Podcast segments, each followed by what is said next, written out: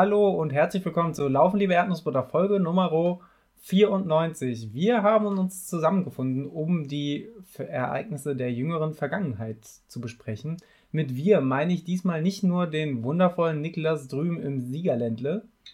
Moin, moin. Moin, moin, sagt er, wie man das in Siegen so, so macht. ähm, nein, heute haben wir auch eine Person dabei, äh, was ein bisschen merkwürdig ist, dass ich sie so anmoderiere, aber das ist vollkommen okay. Sie sitzt nämlich neben mir, war schon oft zumindest Thema in diesem Podcast äh, auf irgendeine Art und Weise. Äh, und ist jetzt auch endlich Gast. Hallo Maria. Ja, hi. Hi.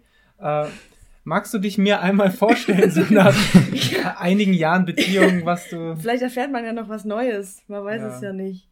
Ja, ja, ich bin die Maria, wie Daniel schon gesagt hat. Ich wohne auch in dieser Wohnung und bin so die Leidens- und Freundesgenossin äh, des neben mir sitzenden und bin unverhältnismäßig dolle aufgeregt, hier das erste Mal Gast sein zu dürfen, tatsächlich. Obwohl ich den ganzen Tag immer ja damit beschäftigt bin, viel zu reden, aber das ist irgendwie was ganz was anderes hier. Hier hören einem die Leute halt freiwillig zu. Tatsache. ob, ob, das gut ist oder nicht, das äh, wird sich dann Ende des Tages entscheiden. Aber schön, dass du dabei bist. Ähm, ich bin auch jede Folge aufgeregt. Und ähm, ja, heute gehen wir dem mal auf den Grund, ob du äh, eher Leiden oder eher Freuden gespürt hast in der jüngsten Vergangenheit.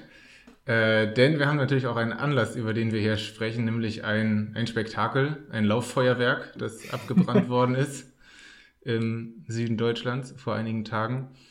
Ähm, ja, wir haben in der letzten Folge schon spekuliert, ob es einen Namen gibt. Ich weiß nicht, ob es mittlerweile einen gibt, aber ähm, vielleicht, Daniel, erzähl du doch mal, äh, was du für ein wildes Projekt angegangen bist. Ähm, vor allem erstmal, äh, ja, wie du zu der Idee gekommen bist und dann zur Streckenfindung ähm, oder auch wie du auf die Distanz gekommen bist erstmal.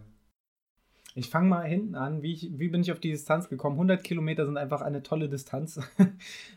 und deswegen fand ich es eigentlich sehr, sehr klug, das so zu laufen.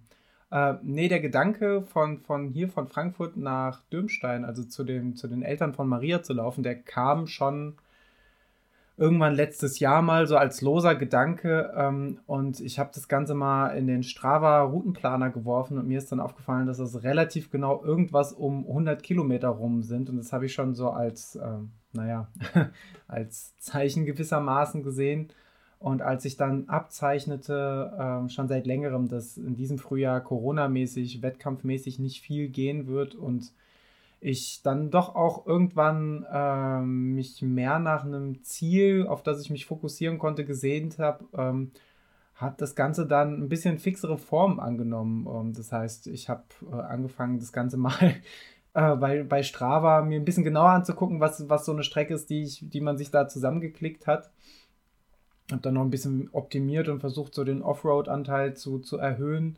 Habe das Ganze noch ein bisschen über äh, mit der Routenplanungssoftware über ein, zwei äh, Wanderrouten zu legen, um da auch möglichst eine tatsächlich schöne Strecke zu haben, was vielleicht gar nicht mal so schlecht ist, wenn man den ganzen Tag auf eben jener Strecke laufen muss.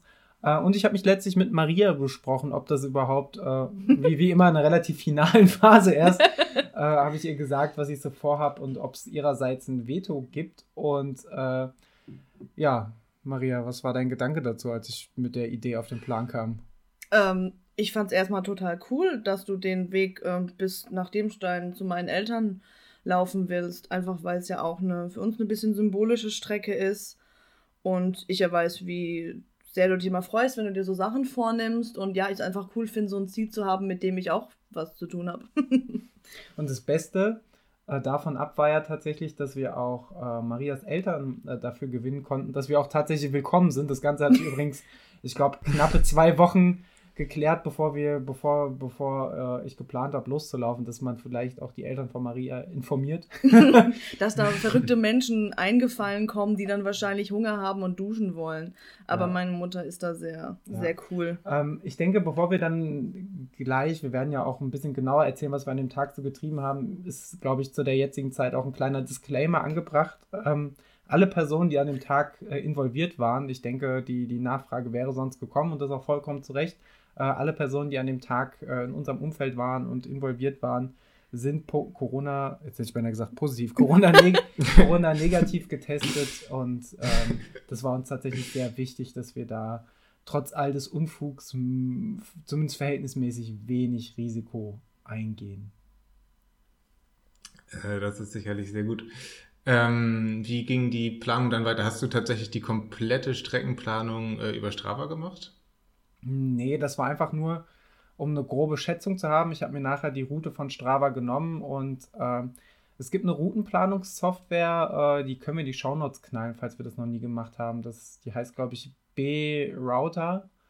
Äh, basiert auf OpenStreetMaps und ähm, da kannst du dir auch, also neben dem, dass du tatsächlich so ganz schön dir die Routen zusammenbasteln kannst und diverse Karten oder Kartendaten hinterlegt hast, ist da ganz nett, dass du dir halt auch ähm, Radrouten oder Wanderwege, die bekannt und ausgeschildert sind, als, als Overlay irgendwie einblenden kannst.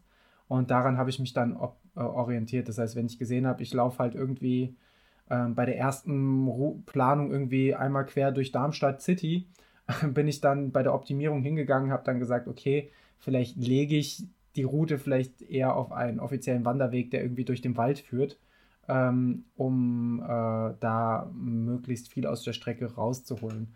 Wobei Strava da auch viel mitbringt. Ich konnte bei Strava hingehen und konnte sagen, hey, maximier mir die Höhenmeter, äh, vermeide Asphalt, sowas bietet Strava in dem Routenplaner ja mittlerweile auch an, was halt echt cool ist. Ähm, aber ja, so die Optimierung habe ich an anderer Stelle vor, vorgenommen. Okay, und ähm, genau, du hast ja Maria direkt ins Boot geholt äh, und gefragt, ob das okay ist.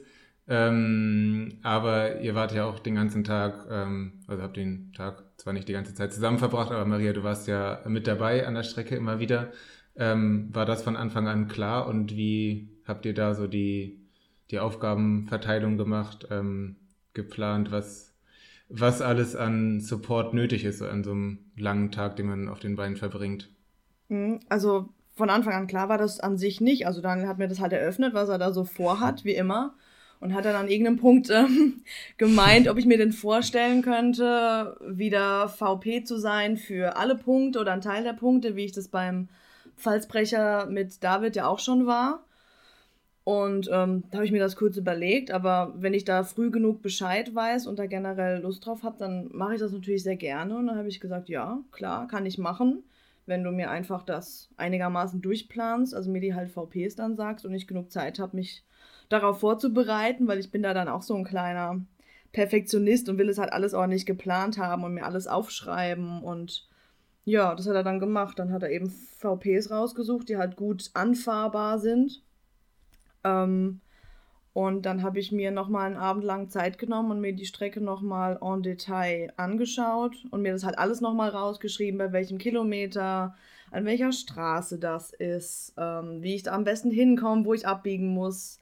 An einem VP gab es zum Beispiel auch zwei Parkplätze, da habe ich mir aufgeschrieben, nicht der mit dem Restaurant, der andere. Also einfach, dass das safe ist, dass ich auch ankomme. Ähm, das hat ja vorher beim letzten Mal schon gut geklappt. Genau, das habe ich dann so gemacht und habe mir die VPs rausgeschrieben mit ganz vielen Details und habe dann eben noch geguckt, wo es zwischen den VPs vielleicht noch Punkte geben könnte, ähm, die eventuell auch noch anfahrbar sind, um nochmal so ein Zwischen-VP zu haben. Gerade zum Ende ist es ja gar nicht verkehrt, wenn man dann nicht, nicht denkt, oh, ich sehe euch erst in 25 Kilometern wieder, sondern vielleicht sogar schon in 6, 7, 8, 9, 10 Kilometern. Das gibt ja dann gerade zum Ende hin, wo es vielleicht etwas zäh wird, ein bisschen Zusatzmotivation. Und wir haben natürlich auch geguckt, wo sind vielleicht auch schöne Punkte, wo man gut fotografieren oder filmen könnte, weil da werden wir noch drauf zu sprechen kommen. Wir hatten ja da auch jemanden dabei. Genau, das waren so die Überlegungen. Und dann habe ich mir ungefähr vier DIN A4 Seiten voll äh, mit Infos für mich selbst und für den Tag geschrieben und, und ja. Ja, das war so das, das Vorgehen in der Hinsicht. Ich möchte an der Stelle auch nochmal korrigieren, wir hatten nicht nur irgendjemanden dabei, sondern wir, wir hatten den äh, wundervollen. Ja, ich habe gesagt, da gehen wir noch drauf ein. Ja, genau, wir hatten den wundervollen Tobi dabei, den wir auch äh, bereits am Vorabend begrüßen durften, bewirten durften und der das Ganze, äh, er wird sich gleich auch in Form einer kurzen äh, Sprachnachricht zu Wort melden äh, und seine äh, zwei, drei Sätze zu dem Tag verlieren. Ähm, aber es war natürlich schon auch aufregend für mich, den Tobi dabei zu haben, der das Ganze, ähm, der sich vorgenommen hat, das Ganze so ein bisschen äh, bildtechnisch, filmerisch zu dokumentieren. Und auch wenn ich das natürlich äh, in gewohnter Manier mich natürlich gewohnt lässig gegeben habe, ähm, aber es ist natürlich schon was Besonderes und was Ungewohntes, ähm, wenn dann jemand mit einer, mit einer Kamera dann doch irgendwie ich meine, dass eine Handykamera auf eingerichtet ist, das ist irgendwie im Jahr 2021 nichts Besonderes mehr. Du bist doch gewohnt von mir inzwischen. Ja, man ist, ja generell ist, ist man es von allen Seiten gewohnt. Man hinterfragt es nicht mehr. Du kannst, du kannst dich irgendwo an die Kasse stellen und jemand würde, die, würde dich fotografieren und du wärst halt höchstens irritiert, aber wahrscheinlich würde man es nicht mehr, mehr hinterfragen. Wenn aber jemand mit einer Kamera mit, mit, mit äh, Stativ und weiß der Geier was allem und Gimbal da irgendwie vor dir her rennt, äh, mit einer Kamera, die halt auch wirklich nach Kamera aussieht, ähm, dann hinterlässt es Eindruck bei allen Beteiligten, bei mir. Auch genau, bei den Leuten auf Instagram. Bei, und, und bei den Leuten auf Instagram und bei den Leuten, die halt irgendwie dir querfeldein äh, vor die Füße laufen. Das war wirklich, äh, das war mal ein anderes Gefühl und ich, ich muss sagen, so die, die, die eitle Ader in mir, die hat sich auch schon so ein bisschen ge gebauchpinselt gefühlt. Wir waren an dem, an dem Freitag, äh, bevor es losging, habe ich noch einen kleinen Lockerungslauf gemacht und da war der Tobi auch schon dabei. Und da hat er mal so ein bisschen sein Equipment getestet. Und das war schon irgendwie abgefahren. Also generell Zeit mit Tobi ist auch immer sehr, sehr abgefahren, weil er ein lieber Mensch ist. Ähm, aber dann da mit, mit der Kamera äh, im, im Schlepptau, das war schon, schon irgendwie wild. Und für die Passanten außenrum war es doppelt wild, weil äh, wir kennen ja die Geschichten vom lieben Max schon, wie, wie man so begafft wird, wenn man Laufsandalen trägt. Das heißt, Tobi war an der Stelle einfach doppelter Blickfänger mit teurer Kamera und, äh, na, teuren, aber einfachen Sandalen. Ähm, das war schon, ich glaube, wild trifft es in, in, in, allen, ähm, in allen Richtungen. War ein Eyecatcher auf jeden Fall. Das fotografiert werden müsstest du doch eigentlich vom Falsbrecher gewohnt sein, wo die Lokalpresse auf euch aufgewartet hat. Wir haben enttäuschenderweise haben wir nicht einen Reporter von der Rheinpfalz getroffen. Ich äh, war ein bisschen traurig. irritiert. Ja, aber der Unterschied ja. ist, Tobi hat nicht einmal gesagt, lauf dieselbe Strecke bitte nochmal. Der Reporter von der Rheinpfalz hätte uns am liebsten zehnmal äh, die, dieselbe Kurve laufen lassen, nur um dann zu merken, dass wir gar nicht die Leute sind, die er in seiner Zeitung abdrucken will. Wild. Ja, wild ähm, definitiv. Vielleicht meldet Tobi sich noch und sagt, dich wollte ich ja gar nicht filmen. Hab mich vertan drei Tage lang. Ja, Mist, äh, Namensverwechslung. Schade. Wer weiß. Ähm, wie viele VPs waren denn geplant und haben die alle hingehauen überhaupt? Ähm, also habt ihr euch doch immer gesehen? Wir, Weil vier DIN vier Seiten kann schon viel, äh, viel schief gehen. ich, ich, ich nehme das mal vorweg, bevor Maria gleich das Wort ergreifen kann äh, und ergreifen wird. Ähm, die vier Seiten waren auf jeden Fall angebracht. Also ich habe, vier ist auch eine magische Zahl, merke ich. Jawohl. Weil ich habe äh, vier, vier VPs geplant. Ähm, den ersten relativ spät bei so 30 Kilometer rum ähm, weil ich dachte, okay, am Anfang, da brauche ich auch keine Verpflegung, da habe ich alles dabei. Ich habe mich auch, das hat übrigens äh, zumindest lange Zeit sehr, sehr gut geklappt, dass ich wirklich stündlich immer ähm, gegessen habe. Und da ist dann eben 30 Kilometer, wenn, wenn ein Sechserschnitt läuft, sind es drei Stunden. Ich habe so mit zweieinhalb Stunden geplant. Ähm, das Zeug, das habe ich dabei zu essen, zu trinken. Da ging es dann eher darum, mal die, die äh, beiden, Tobi und Maria, zu sehen und so ähm, und einfach mal ein bisschen nachzufüllen, wenn es zu kalt wird, vielleicht Klamotten tauschen. Der zweite VP war dann schon so zur Marathonmarke rum, also nicht so viel später auf der Burg Frankenstein, was übrigens ähm, eine wahnsinnig tolle Gegend ist, wahnsinnig tolle Laufgegend auch, äh, wenn auch sehr, sehr anspruchsvoll da hochzukommen.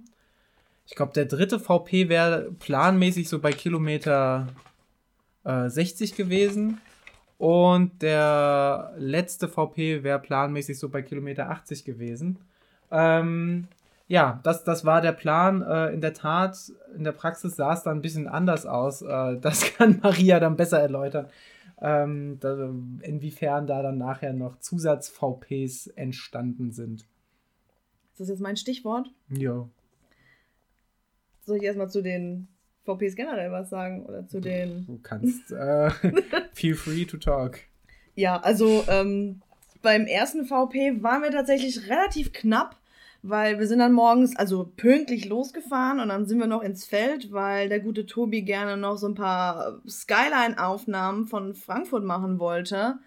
Ähm, dann sind wir dann zu uns in den Stadtwald, weil man da so ein bisschen erhöht so ganz schön durch die Bäume eigentlich durchluschern kann. War dann leider eher unterwältigend, weil sowohl Daniel als auch ich das irgendwie falsch in Erinnerung hatten. Man hat nicht wirklich viel von der Frankfurter Skyline gesehen. Es waren so ein paar Baukräne im Hintergrund und die EZB hinter Bäumen. Also es war dann, naja. Wir sind dann äh, aus dem Feld wieder rausgefahren und waren eigentlich echt gut in der Zeit und haben dann diesen ersten VP angefahren und ähm, waren eigentlich zehn Minuten, Viertelstunde vor Daniels ähm, errechneter Ankunft da und haben dann aber gesehen, wir waren dann auf so einem komischen riesigen Parkplatz vor so einem Hof und ähm, wussten dann aber nicht, wie wir da hinten in den Wald kommen sollen. Und dann hat mir Google Maps gesagt, ja, wir müssen irgendwo außen rumfahren, das dauert aber eine Viertelstunde. Da bin ich kurz ausgeflippt, weil ich mir so dachte, okay, ähm, wir sind nicht an der Strecke. Wir waren 7, 8, 900 Meter von der Strecke weg und es wäre halt einfach Kacke für Daniel gewesen.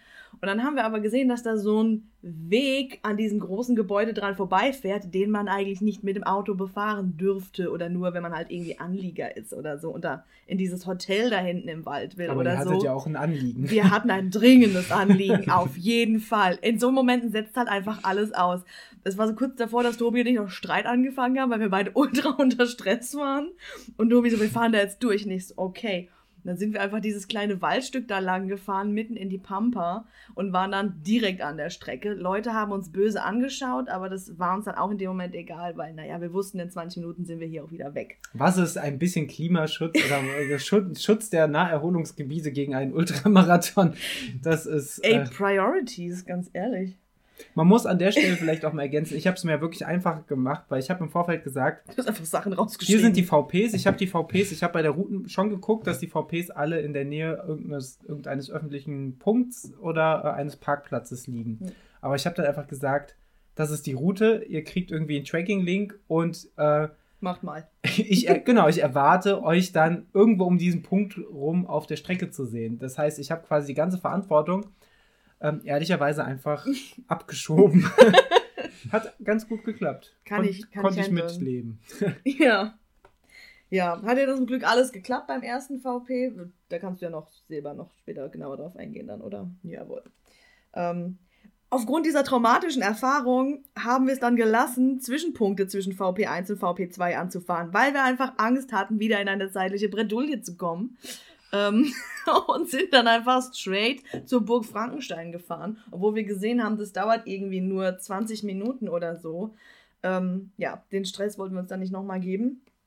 Und haben ja auch gesehen, dass es nur, was heißt nur, es waren ja nur 13 Kilometer ungefähr bis zum zweiten VP.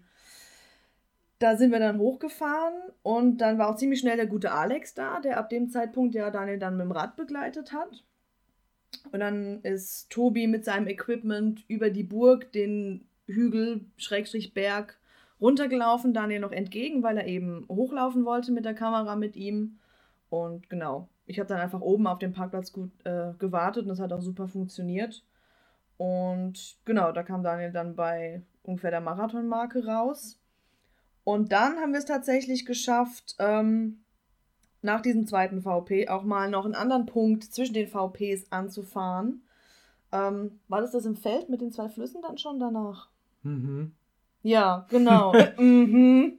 Ja, das war tatsächlich ein sehr, sehr schöner Punkt. Das war so im Feld und da waren so zwei kleine Bächlein, die dann so zu einem zusammengelaufen sind, mit einer sehr pittoresken Brücke, die da drüber geführt hat. Da hat Tobi auch ganz toll ähm, ja, Fotos und Bilder dann gemacht witzige Begebenheit, ich glaube, das habe ich dir noch gar nicht erzählt. Wir war, saßen so auf dieser Brücke, ich saß da so am Rand außerhalb des Bildes und Tobi kniete so mit seiner Kamera mitten auf der Brücke, weil wir wussten, wir haben ja auf Race Day gesehen, eine Minute, zwei, dann kommst du um die Ecke. Und das wollte Tobi halt oben auf dieser Brücke so filmen. Dann kam da so von hinten so ein älteres Ehepaar auf den Rädern und kam halt direkt vor Tobi auf der Brücke zum Stehen und wollten sich erstmal auf dieses Brückengeländer setzen, um da halt Rast zu machen. Ich habe Tobi angesehen, der ärgert sich, aber er sagt nichts. Und ich bin ja dann nicht auf den Mund gefallen. Ich war so, ähm, Entschuldigung, wir wollen hier gerade was filmen. Da kommt gleich einer um die Ecke gelaufen, der läuft 100 Kilometer und wir wollten das filmen. Könnten Sie vielleicht gerade da vorne ein bisschen Stückchen weiter Rast machen? Das wäre total nett. Und die so, ach so, ja, ja, kein Problem. Sind dann aber gar nicht einfach ein Stückchen weggefahren, sind einfach weitergefahren. Schei Scheiß auf Rast machen. Keine Ahnung. Also war, war sehr, sehr gut. Äh, da haben wir einfach die alten Rentner einfach verscheucht. Die haben sich halt safe einfach verarscht gefühlt, weil wenn mir jemand sagen würde, ich setze mich irgendwo hin und dann würde mir einfach irgendeine Frau, die da rumläuft, mit, mit blauen Haaren. Mit bunten Haaren auch noch jetzt erzählen, so eine Punkerin auch noch. dann würde, da würde, mir, würde, würde die mir erzählen, dass hier gleich jemand, der 100 Kilometer läuft, vorbeikommt. Und wir den filmen sagen, wollen. Ich würde sagen, die ist doch drauf. Die hat doch, die hat doch Lack gesoffen, die Alte. Ja, und, würde ich mich Und wenn das dann noch nicht mal am nächsten Tag in der Rheinpfalz steht, dann ja, war das sowieso sein. alles nur wenn Fake. Die, wenn die Rheinpfalz davon nichts weiß, dann kann das auch einfach nicht in der, in der Realität stattgefunden haben. Das ist ganz klar. Ja, das war tatsächlich ganz lustig. Dann kamen dann noch so Leute mit so Kinderwegen, die haben wir dann einfach ganz böse angeschaut. Die sind aber dann halbwegs zügig an uns vorbei, noch bevor Daniel um die Ecke kam. Das wäre halt einfach weg gewesen, wenn die dann auf dem Bild da gewesen wären in dem Moment. Aber dann hat alles gut geklappt. Und dann hatte Daniel noch so eine Zwischenverpflegung, genau nach VP2 da. Das war dann schön. Da haben wir dann auch ein bisschen Pause gemacht und Tobi hat dann noch ein paar, ja, ein paar schöne Landschaftsaufnahmen gemacht. Dann kam VP3 in Bensheim. Da hatten wir tatsächlich sehr viel Zeit, dann bevor Daniel da war. Aber wir hatten ja schon einen Zwischenpunkt angefahren, deswegen ähm, ja, sind wir einfach ganz entspannt da dann hingefahren. Hatten da dann sehr viel Zeit. Das war dann schon so um die Mittagszeit tatsächlich, irgendwann zwischen 12 und 1.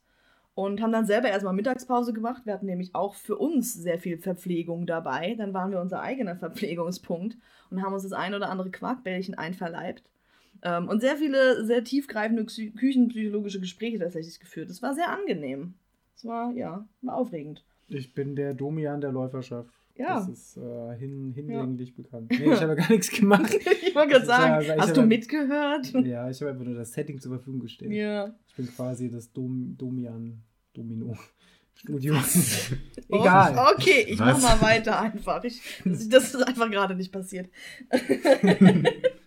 ähm, ja, VP3 dann bei Kilometer, wie ich mir akribisch aufgeschrieben habe, 59,2. Ähm, da kam Daniel dann an und war sichtlich nie mehr ganz so fresh, wie er vorher war. Also da war. Redest du da später noch drüber? Ja, ich, ich ja. würde sagen, bevor wir jetzt alle VPs durchgehen, weil ich glaube, wenn ich, wenn ich, wenn ich über den Hergang des Streckenverlaufs rede, werden wir eh an meinem Gemütszustand der Verpflegungspunkte nochmal noch ja, mal landen. dann sage ich dazu Aber ich mehr. bin an, de, an der Stelle, da, da, da, dann, dann sage ich nichts mehr. Nein, ich nee, nee, aber an, an, an, der Stelle muss ich ja, ich, ich glaube, das kam rüber, wie, also du, du hast ja mit Tobi, ihr habt ja am Freitag auch nochmal da gesessen und eure Notizen, ist, das mhm. musst du dir vorstellen, Niklas, da sitzen dann zwei erwachsene Menschen, mit so äh, Schmierpapier bzw. Notizheften sich gegenüber, als würden sie für eine Klassenarbeit lernen und haben dann ihre Notizen, abgeglichen. ihre Mitschriften abgeglichen. Und ich dachte, ab dem Moment dachte ich, das vielleicht auch, war vielleicht auch Teil des Problems, dass ich dann so sicher war, aber ich dachte, was soll denn hier noch schief gehen? Mhm. Ich muss ja nur noch laufen und der Rest ist ja schon organisiert, wenn hier sogar schon Spickzettel geschrieben werden. Ja. Ähm, besser war ich noch nie auf keinen Wettkampf dieser Welt vorbereitet. Ähm, Niklas, ich würde gern ähm, bevor ich auf den, den Tagesverlauf äh, eingehe, würde ich gerne die Nachricht vom Tobi mal einspielen, die er, das uns, die er uns hinterlassen hat. Alles klar, dann drücke ich hier mal auf den mächtigen Startknopf. Hallo zusammen. Der liebe Daniel hat mich gebeten, für die LLE-HörerInnen eine kleine Zusammenfassung dieses wunderbaren 100 Kilometer Lauf-Wochenendes aufzunehmen. Und da sage ich doch natürlich nicht nein. Was gibt's zu sagen, außer dass es natürlich eine Wahnsinnsleistung von Daniel war, einfach mal 100 Kilometer von Frankfurt in die Heimat seiner Schwiegereltern äh, in die Pfalz zu laufen. Mm, aber sportlich wird wahrscheinlich Daniel selbst am allerbesten zu berichten wissen, was denn da so auf der Strecke passiert ist. Ich hatte zwar die große Ehre, ihn filmisch begleiten zu können. Da wird es auch in naher Zukunft ein paar Bilder zu sehen geben. Dennoch weiß ich natürlich nicht, wie er sich so auf der Strecke gefühlt hat, außer diese kurzen Momente, wo ich ihn dann an der Strecke gesehen habe, die mal besser, mal weniger gut äh, aussahen. Aber ist ja jetzt auch kein Spoiler, dass er die Strecke geschafft hat. Von daher scheint es ja dann doch nicht so schlecht gelaufen zu sein. Er konnte zwar zwischendrin mal nichts ja, so wirklich essen und äh, war wohl auch in einem sehr großen Tief zwischen Kilometer 40 und Kilometer 80. Aber wie gesagt, Strecke geschafft. Da denkt man dann an die schlechten äh, Zeiten auf der Strecke eh nicht mehr. Äh, was ich vielleicht noch ein bisschen mehr herausstellen möchte, ist auf jeden Fall diese unglaubliche Gastfreundschaft und dieses Stück Normalität in Corona-Zeiten, was wir uns da gegönnt haben. Einmal natürlich Daniel und Maria und Marias Eltern, die uns da wirklich äh, fürstlich bewirtet haben und uns da wirklich ja ein einfach köstliches Essen gezaubert haben. Aber auch die Quarkbällchen von Maria. Also man sieht oder hört, ich habe eigentlich das ganze Wochenende nur gefuttert. Ähm, die Kalorien, die Daniel verbrannt hat, habe ich eingenommen, äh, wieder reingegessen und äh, mich des Lebens gefreut.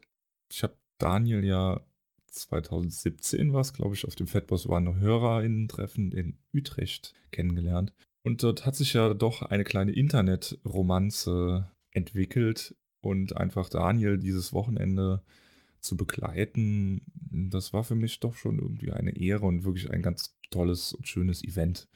Und es ist einfach immer wieder schön, so nette Leute aus der Laufszene, die sich ja doch über Instagram in dieser Blase so ein bisschen vernetzt hat, einfach persönlich zu treffen. Jetzt war es natürlich mit Corona ein bisschen schwierig, aber wir haben uns ja alle testen lassen und ja, es war einfach ein schönes Stück Normalität und einfach ein unheimlich schönes Wochenende. Und dann durfte ich ja auch noch den Alex kennenlernen, der auch einfach wunderbar in dieses Bild gepasst hat. Und ähm, ja, so haben wir alle zusammen ein wunderbares Wochenende gehabt. Und ich hoffe, dass sich das einfach nochmal wiederholen wird. Vielleicht laufe ich ja irgendwann mal 100 Kilometer.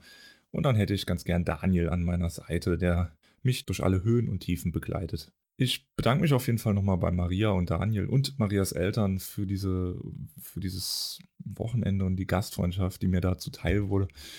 Und auf jeden Fall ziehe ich meinen Hut vor Daniel und Daniels Leistung an diesem Wochenende und seinem echt sehr, sehr starken 100 Kilometer Lauf.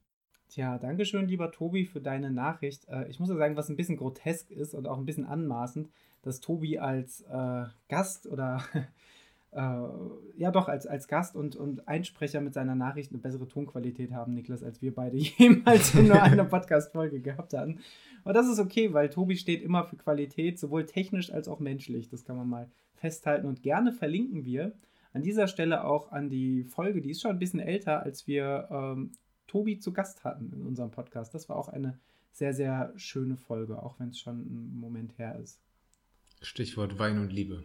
Stichwort Wein und Liebe auf jeden Fall. Danke an dich nochmal, Tobi, dass du, dass du, dass du mich an dem Tag, äh, an dem Wochenende begleitet hast und ähm, ja. mir Gesellschaft geleistet hast. Ja, dass du uns mit deiner Anwesenheit und deiner Kamera bespaßt hast. Das war wirklich sehr, sehr schön und ich habe ein bisschen Angst, ähm, was da am Ende filmisch bei rauskommt. Wir, ich, oder ich kann es an dieser Stelle einfach null abschätzen. Ähm, ja, Niklas. Ähm, ich bin auch super gespannt auf die filmischen Ergüsse, die da rausgesprudelt kommen. ähm, äh, ja, Daniel, willst du uns einfach mal mit auf die Strecke nehmen jetzt? Bist du dafür bereit? Ich bin bereit, die, die diversen Traumata nochmal zu durchleben. ähm, der Tobi hat ja schon von, von, einem, von einem Loch gesprochen. Ähm, ich ähm, fange nochmal ein bisschen früher an und zwar muss ich sagen, als ich hier gestartet bin, morgens um 7 Uhr bin ich losgelaufen und ich habe mich dann doch noch relativ spontan dazu entschlossen, äh, so, so einen Link von Race Day, Grüße gehen raus an Race Day Me und Stefan Kracht, ähm, einen Tracking-Link rauszuhauen, weil ich dachte, irgendwie ist es doch auch schön, ähm, da, Leute, da Leute teilhaben zu lassen, beziehungsweise man freut sich ja auch, wenn man sieht, dass da, dass da Leute im Nachhinein mitgefiebert haben. So war das an dem Tag ja auch, als ich dann abends äh, zu Hause saß und dann geguckt, äh, geschaut habe, dass da Leute kommentiert haben und angefeuert haben. Auch da schießt einem dann mal wieder so ein Tränchen ins Auge, weil das so schön war. Deswegen ähm, freue ich mich im Nachhinein sehr, dass ich da ähm, die, den, den Tracking-Link doch vorher verschickt habe. Aber ich wollte euch ja nicht mitnehmen zu Race Day Me, sondern auf die Strecke. Ähm, die ersten 30 Kilometer, ich dachte, das wird vielleicht so der, der äh, trostloseste oder, oder langweiligste Teil der Strecke und dem war gar nicht so. Ich habe es scheinbar geschafft, so diese 30 Kilometer bis nach Darmstadt äh, relativ gut zu planen, dass ich wirklich fast ausschließlich im Wald und sogar auf äh, relativ schmalen Trails, zumindest für hier Rhein-Main und Frankfurter Verhältnisse, schmalen Trails unterwegs war. Und habe auch viele St äh, Abschnitte und Waldwege gesehen, die ich so noch nicht kannte. Das fand ich ehrlich gesagt richtig, richtig cool und hat mir ein äh, richtig gutes Mindset für den Tag gegeben. Also ich habe plötzlich richtig Lust bekommen. Äh, ich hatte auch vorher Lust zu laufen, aber da hat sich das nochmal so ein bisschen äh, manifestiert, dass ich, dass ich dachte, okay, heute wird ein geiler Tag. Äh, man muss ja auch sagen, wir hatten wahnsinnig Glück mit dem Wetter. Also es war zwar morgens bitter kalt, aber es war klar, dass es an, an dem Tag sonnig werden würde. Äh, angekündigt waren, glaube ich, so um die 8 Grad. Die hatten wir dann auf jeden Fall später auch. Und da bin ich mit einem mit richtig guter Laune in den Tag gestartet. Ähm, VP1 hatten wir gerade äh, schon die Schwierigkeiten erläutert. Das, das haben Maria und Tobi sehr, sehr gut gemacht, weil ich habe von den Schwierigkeiten am VP selber äh, selber nicht, Ja, dann waren wir ja auch da. ja, da, da habe ich äh, nichts von mitgekriegt. Generell, ich glaube, was man zu den VPs noch sagen muss, ich habe da vorher auch, um, um irgendwie die Illusion auszuräumen, habe ich auch vorher ganz klar gesagt, wie ich mit VPs umgehe, nämlich, dass ich mich an VPs nicht lang aufhalten werde. Ich, ich kann das nicht so gut, ich kann das nicht so gut ab, so lang an VPs zu rasten. Ähm, ich fülle lieber auf und gehe dann lieber ein Stück weiter, anstatt da jetzt 10 Minuten an einem VP zu sitzen. Also wenn ich mich lang an einem VP aufhalte, dann ist es eigentlich schon eher so ein Indiz, ähm, dass es mir nicht so gut geht. Deswegen habe ich den, den lieben Begleitern und Begleiterinnen von, von, von mir im Vorfeld schon gesagt, so hey, nehmt es mir nicht böse, wenn ich nur mal kurz ein Drive-by äh, oder ein Run-by am, am VP-Auto mache und dann gleich weiter renne. Ähm, und so war es auch beim ersten VP und dann ging es schon los. Es wurde zunehmend immer hügeliger und ich bin Richtung Burg Frankenstein gelaufen. Und da waren teilweise richtig, richtig äh, geile Trails. Ähm, was schön zu erleben war, was dann ein bisschen schwierig war, weil ich war halt immer noch auf Straßenschuhen unterwegs. Ähm, ich bin die neuen äh, Ultra, Ultra äh, Rivera gelaufen, was ein, ein, ein äh, richtig schöner Straßenschuh ist, aber der ist halt ein Straßenschuh ohne jegliches Profil und wenn du dann da matschige Downhills runterrennst, dann ist das schon ein bisschen anstrengend, wenn du überhaupt kein, kein, kein, kein Profil hast und keine Traktion äh, im Downhill. Ähm, aber nichtsdestotrotz habe ich mich so auf den wahrscheinlich schönsten Punkt der Strecke, die Burg Frankenstein, gefreut. Zumal ich wusste, da oben ist ja wieder ein VP. Ich wusste, ich habe mir als Backup noch ein paar Trailschuhe von Ultra eingepackt. Ähm, ich wusste, da stößt der Alex dann hinzu. Und ähm, ja, war irgendwie so ein richtig schöner Fixpunkt. Auch wenn es dort richtig, äh, richtig bös hochging. Also zumindest für die Streckenverhältnisse. Wenn man überlegt, dass man insgesamt, glaube ich, so 1100 Höhenmeter gemacht hat, hat man, glaube ich, rund um die Burg Frankenstein, glaube ich, 600 oder 700 davon gemacht. Also hat sich das eigentlich schon relativ genau auf diese Marathonmarke dann so konzentriert. Ähm, ja. Nichtsdestotrotz, kurz bevor ich an die Burg Frankenstein kam, hat man oder habe ich dann schon gemerkt, so okay, ähm, jetzt ist so dieser Punkt erreicht, wo es das erste Mal richtig schwierig wird. So rund um Kilometer 40 habe ich gemerkt, ja, so ich meine, gut, man hat fast die Marathonmarke drin. Natürlich werden die Beine dann irgendwann schwerer. Aber ich hatte so ein bisschen das Gefühl, dass, dass, ich, dass ich so ein bisschen in so ein, so ein Loch reinlaufe. Und dann hat sich der, der Gedanke an diese Burg Frankenstein hat sich dann immer mehr als, äh, ich sag's mal, Heilsbringer so ein bisschen mir verkauft oder mir dargestellt, dass ich dachte, okay, jetzt diese Burg Frankenstein und dann, dann wird halt alles besser und das gibt mir Mords den, den, den, äh, den Schub nochmal. Und dann bin ich dort auch aufgeschlagen und ich denke, Maria, korrigiere mich, wenn du es anders siehst, aber ich habe mir da jetzt auch nicht anmerken lassen. Gar nicht, so, null, null. Dass ich da schon so, so leicht im Loch drin hing. Habe mir irgendwie ein paar trockene Klamotten angezogen, mir ein Schuhwerk mit ein bisschen mehr Profil angezogen, den, den Alex auf dem Fahrrad geschnappt und äh, dann sind wir dann dort oben runter und dann ja, dann wurde es halt so langsam ta tatsächlich zäh. Also zum einen, weil die, die schönen Trails ähm, dann doch auch ein bisschen anspruchsvoller waren, als ich erwartet habe. Also zum, zumindest direkt oben an der Burg auch noch technischerweise. und auch von der Routenführung, weil da halt sehr viele Trails dicht beieinander liegen, ärgert das einen dann halt schon, wenn man bei jeder dritten Abbiegung plötzlich nicht mehr auf dem Track ist, sondern du wieder gucken musst, oh okay, wo sind wir jetzt an der Abzweigung vorbeigelaufen, laufen wir wieder zurück oder Alex fährt wieder zurück. Ähm, plus halt, äh, dass ich zu dem Zeitpunkt wirklich überhaupt keinen Bock auf Downhill laufen hatte, weil ich bin halt äh, gute 30 Kilometer eben im Gleichschritt gelaufen und wenn du plötzlich irgendwie bergab oder bergab läufst, äh, berg, bergab oder bergauf läufst, dann, dann fühlt sich das schon irgendwie komisch und fühlt sich das auch irgendwie sehr, sehr falsch an. Das ist irgendwie Muskulatur, die habe ich irgendwie im Vorfeld des Tages nicht so benutzen müssen. Ähm, und in dem Moment, so schön es da oben war, hätte ich mir auch gewünscht, ich hätte sie nicht benutzen müssen zu dem Zeitpunkt. Ähm, ja, und irgendwie war ich dann, man, man merkt es jetzt auch so an meiner Erläuterung, war ich da sehr, sehr äh, doll in dieser äh, wehleidigen Stimmung plötzlich gefangen, wo ich gar nicht mehr so recht rauskam. Und das hat sich ganz, ganz doll immer wieder aufgepeitscht oder aufgeschaukelt zwischen so Kleinigkeiten, die dann nicht geklappt haben. Auch als wir dann in den nächsten Ort runtergelaufen sind, runter von diesen Wanderwegen. Ähm, und wir zwei, dreimal den Abschnitt, den wir, die Abzweigung, die wir laufen mussten, verpasst haben oder einmal ein Stück zu weit gelaufen sind und dann wieder umkehren mussten. Und das, wir reden hier nicht von einem Kilometer verlaufen, sondern wir reden hier jeweils von, ja, vielleicht 30, 40, 50 Metern, also wirklich Peanuts. Ähm, und nichtsdestotrotz waren das plötzlich unglaubliche Stressoren für mich, die ich dann, ja, die ich dann immer so weiter in mich reingeschaufelt habe und wo ich dann gedacht habe, hm, ja, das ist, äh, ist schon nicht so schlimm. Ich habe versucht, mir das Ganze schön zu reden, ähm, aber irgendwie habe ich da kein Ventil gefunden, um da, damit umzugehen. Und ähm, wenn, was ja etwas ist, was wir hier schon sehr oft thematisiert haben, ist eigentlich so mein Grundgedanke, wenn man ein Tief hat, dann ist man sich sicher, irgendwann kommt wieder das hoch. Ähm, und mit diesem Mindset bin ich dann auch dahergelaufen, dachte, jetzt bin ich halt in dem Tief, ist ja egal, irgendwann kommt das Hoch schon.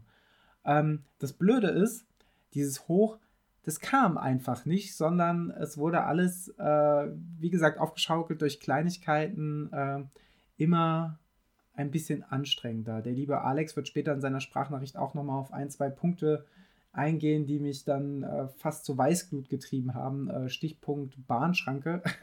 Wir werden es in Alex Sprachnachricht nachher hören. Aber es gab die, noch diverse andere Punkte. Also wenn ich mich daran erinnere, ich habe mich so gefreut, diesen, die Route so doll durch den, durch den Wald geplant zu haben, sodass man wirklich kaum in der Zivilisation waren, was aber auch zu Abschnitten geführt hat, dass du halt äh, Waldwege dabei hast, die du halt sieben, acht Kilometer geradeaus gelaufen bist ohne dass du einmal, oder zumindest in meiner Erinnerung, ohne dass du einmal irgendwie abbiegen musstest, so breite Forststraßen. Und das hat mir einfach eine wahnsinnige Perspektivlosigkeit aufgezeigt, weil du bist in diesem Loch, es, es geht dir verdammt beschissen und es passiert nichts außer, außer dir, äh, also um, um dich herum. Du hast keine Abwechslung, so zwischendurch mal so ein Mini-Tray vielleicht, auf den ich dann aber langsam auch keinen Bock mehr hatte, sondern ich habe wie gesagt, immer nur auf diesen Punkt hingefiebert, okay, wir haben ein Tief. Achtung, Error, wir haben, wir, wir haben ein Tief. Äh, bitte, bitte auftauchen, bitte senden Sie Unterstützung. Und die Unterstützung ähm, hatte ich natürlich bei mir dann in Form von Alex auf dem Fahrrad. Das Problem war, ich war, äh, obwohl ich mich nach Unterstützung gesehnt habe, nicht mehr empfänglich für Unterstützung. Es war so eine ganz, ganz merkwürdige Stimmung. Ähm, Alex hat für seinen Teil sein Bestes getan, um mich irgendwie aus diesem Loch rauszuholen und anzufeuern und hat mir wirklich viel, viel abgenommen. Also sei es später, als ich ähm, angefangen habe, Seitenstechen zu kriegen, äh, hat er meinen Laufrucksack abgenommen oder auch den, den Brustgurt, der dann einfach gestört hat. Oder hat ähm, dann entsprechend Getränke und Snacks für mich äh, transportiert, aber hat auch einfach mir gut zugeredet, hat mir, mich abgelenkt, hat mir die Freuden des Waldes näher gebracht und ich war halt irgendwann so, so um, im Tunnel und so sehr mit, mit, mit mir selbst beschäftigt, dass ich da dass ich überhaupt nicht mehr drauf reagiert habe. Im Gegenteil, es war für mich einfach, es hat sich nach Energie und nach Kraft angefühlt, überhaupt zu antworten, wenn mich jemand anspricht. Es war so eine ganz, ganz fast schon Trance- oder meditationsähnliche Stimmung, aber keine positive Meditation, dass man irgendwie äh, zur Besinnlichkeit oder zur Ruhe kommt. Das habe ich irgendwie immer versucht zu, zu erreichen, sondern es war einfach nur ein, ja, ein, ein trotziges, äh, alles, alles ist anstrengend und ich beiß mich da jetzt durch. Und wir reden da kilometertechnisch von einem Zeitraum, ja, Kilometer 50 bis 60 war blöd, aber hat man dann irgendwie noch geschafft, weil da der Glaube noch sehr stark daran war, äh, das Loch vergeht. Und dann waren wir aber zwischen 60 und 80 wirklich ähm, in einem Bereich, äh, das war halt wirklich Laufen äh, im wahrsten Sinne des Wortes auf dem Zahnfleisch da. Da ging sie dann ja auch körperlich schlecht und nicht nur, ja, dass das, du genervt das, warst. Da, da kommt halt das eine zum anderen. Ne? Natürlich geht es dir da körperlich schlecht, aber du bist dann halt, wenn es dir eh schon auch geistig dann nicht so toll geht oder mental nicht so toll geht, bist du natürlich sehr, sehr empfänglich für alle Signale des Körpers. Sprich, ähm, ich hatte an dem Tag ja nicht mal, womit ich sonst beim Laufen häufig Probleme habe, Bauchschmerzen oder so, sondern mir war halt einfach irgendwann übel und ich konnte nicht mehr essen und ich hatte keine Luft mehr zu essen. Daraufhin hatte ich dann sehr viel Luft im, im Magen-Darm-Trakt äh, oder wie man neudeutsch sagt, Flatulenzen. ähm, und, und ja, und dann, dann wurde mir natürlich durch das durch, durch, durch äh, zu wenig Essen irgendwann oder unregelmäßiges Essen wurde mir dann auch immer mal wieder so ein bisschen schwindlig und schwummrig. Wobei da vielleicht das Mentale auch mit einspielt. Vielleicht hat man sich dem auch einfach so sehr hingegeben, dass man vielleicht auch dachte, es wird einem schwindlig. Das ist so eine ganz, ganz absurde Mischung. Dann habe ich Seitenstechen gekriegt äh, durch, durch, durch, die, durch die unregelmäßige Atmung. Und dann peitscht sich es immer so weiter auf und man fragt sich die ganze Zeit, wann, wann, wann kommt dieses Ende? Und lange Zeit dachte ich, ich kann ein Ende an diesem Tag nur erreichen, äh, indem ich halt irgendwann sage, okay, jetzt lege ich mich hier hin oder setze mich hier hin und lass mich abholen. Das war lange Zeit wirklich so das, das einzige Ziel. Oder die, die, die einzige Auswegsoption äh, des Ausweges, die ich gesehen habe. Ähm, und wenn, wenn du an diesem Punkt bist, dass das der einzige Ausweg, äh, mögliche Ausweg ist, dann kann es ehrlich gesagt an diesem Punkt gar nicht mehr besser werden, weil du, du, du hast ja gar keine Perspektive gesetzt. Und das war richtig, richtig dolle schwer, aus diesem Mindset wieder rauszukommen. Richtig schwierig, aber ähm, hm, wie du es, wie hast du es denn geschafft und konntest du am, am VP dann irgendwie zusätzliche Kraft sammeln oder irgendwas, was dich, was dich wieder auf den richtigen Ast äh, gebracht hat? Ich glaube, an den VPs äh, fand ich schon irgendwie immer sehr, sehr, sehr, sehr bereichernd, mir irgendwie ein bisschen Mitleid aufzusaugen. ähm, ja, tatsächlich ist es ja sehr, sehr äh, wohltuend, wenn du an den VP kommst und du hast dann da Leute, in meinem Fall dann halt zwei Freunde, die einem äh, gut zusprechen oder drei Freunde. Alex war zwar die ganze Zeit dabei, aber war logischerweise auch an den VPs, die dir gut zusprechen, die dir irgendwie das Signal geben, äh, dass es okay ist, dass es dir gerade scheiße geht, aber dass also, Aufgeben keine Option ist. Ja, aber auch das, aber auch das musste ja niemand explizit aus, aussprechen. Es hat ja, ja, keiner gesagt, wehe, du gibst aus, auf, sondern es war einfach ein, ein sehr angenehmes, es waren halt irgendwie alle da und es haben sich erkund, alle erkundigt, wie es einem geht.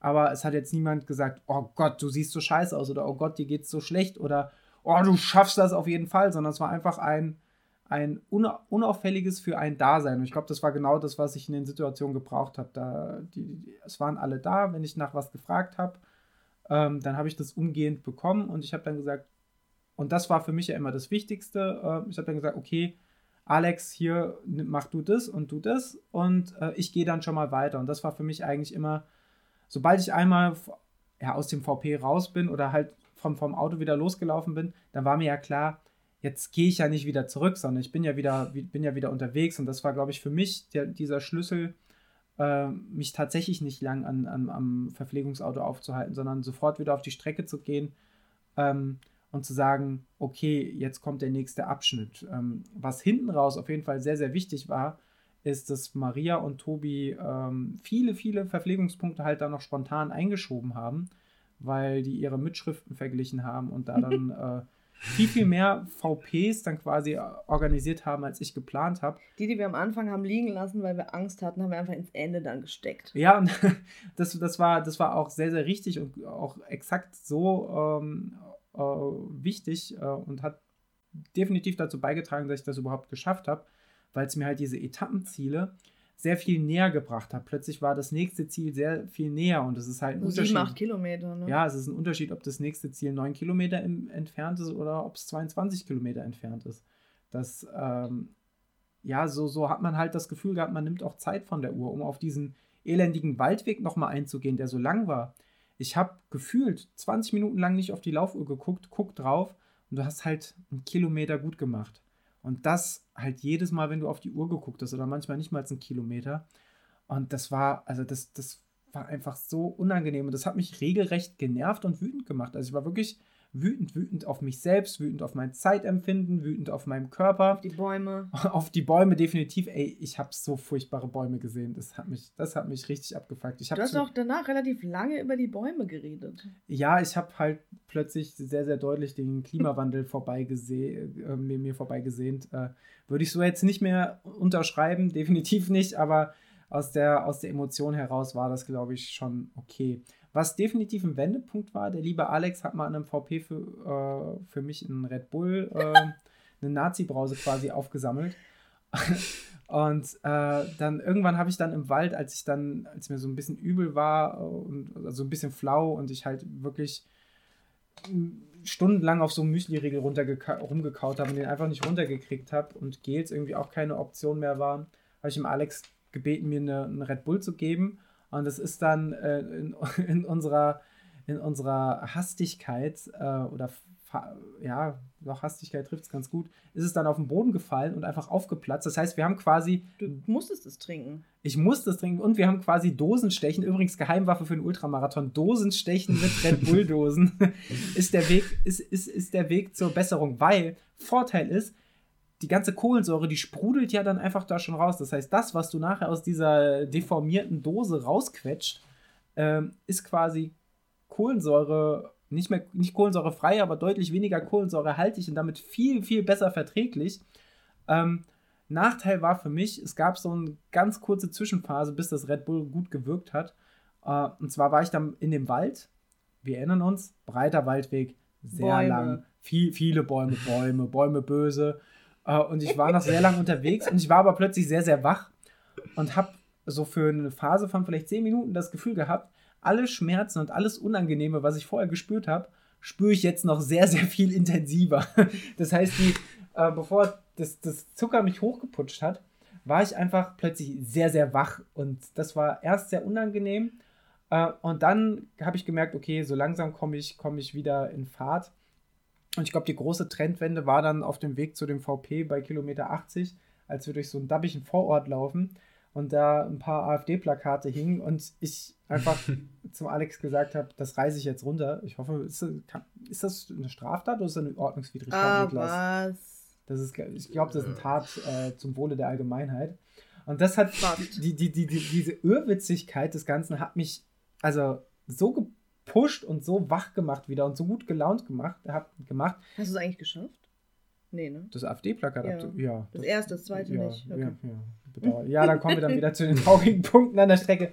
Ja, aber tatsächlich hat mich das so, so, diese Absurdität so gepusht, dass ich wirklich richtig gut gelaunt und in einem richtigen Hochgefühl plötzlich, mein ersten Hochgefühl seit ehrlicherweise Kilometer 40, 40 Kilometer. rum. Ähm, das heißt, du musst dir vorstellen, 40 Kilometer, bei der Pace dann auch ungefähr vier Stunden im Loch und du kannst dir nicht vorstellen, Niklas, wie gut es sich anfühlt, wenn man da plötzlich wieder gute Laune und Energie hat. Und so bin ich dann bei dem VP auf, aufgeschlagen und ich habe da, es waren ja vorher auch alle für mich da und haben irgendwie versucht, äh, die, die Stimmung hochzuhalten, aber da habe ich schon gemerkt, dass plötzlich alle erleichtert sind, dass, ja. ich, dass, dass ich da nicht mehr käsebleich aufgeschlagen bin und dass ich da gut gelaunt aufgeschlagen bin und dass ich, dass ich plötzlich, das, ja. das war dann unten am, am, am Fluss, am Altrhein, äh, auf so einem, so einem Damm mhm. oder auf so einem Deich, kleinen Deich. Ja, so ein erhöhter Weg neben dem Fluss. Ja, Wasser, Wasser gut. Keine Bäume, das hat mich Wasser gut, Wasser. ähm, und das, das hat mich plötzlich so gepusht, dass ich richtig, dass ich, dass ich richtig, richtig gut drauf war. Ja. Ähm, und das war definitiv der Wendepunkt des Tages. Ich hatte natürlich einige Kilometer später wieder Tiefpunkte und musste wieder ins Gehen übergehen. Ähm, hab mir übrigens an dem VP, habe ich Alex er hatte ja erst irgendwie um die 12 Kilo auf dem Rücken, habe ich noch ein paar Laufstöcke mitgegeben, äh, weil, ich, weil ich dachte, das ist vielleicht gerade mit dem, mit dem sich immer wieder anbahnenden Seitenstechen ganz gut, dass wenn man mal geht,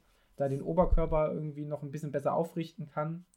Ähm, und habe Alex noch die, die Stöcke aufgeschnallt und bin dann da ähm, plötzlich in einer Pace unter 5 äh, auf diesem ja. Damm entlang gerannt. Das war mein Moment, Moment des Tages, glaube ich wenn ich bei diesem VP gerade mal noch mal kurz reingrätschen dürfte. Äh, ja, wie du gerade gesagt hast, waren wir alle sehr erleichtert. Also, ich meine, ich halte ja auch nicht immer, äh, ja, ich halte mich da ja auch nicht immer unbedingt zurück und ähm, ja, zeige ja dann schon auch, dass ich schon auch mit dir leide. Also nicht nur, dass ich morgens auch ultra nervös war und wahrscheinlich einen Puls von 180 hatte, als es losging, ähm, weil ich natürlich einfach will, dass das alles gut läuft an dem Tag und echt da doll mitleide. Ähm, leide ich umso mehr dann noch mit, wenn du dann in den VP gelaufen kommst wie in Bensheim und ich merke einfach, fuck, darf man hier fuck sagen? Ja. ja, ja. Ähm. Wir haben schon Schlimmeres, wir haben hier schon Politiker an Kreuze genagelt, also da kann man auch mal Okay, alles sagen. klar.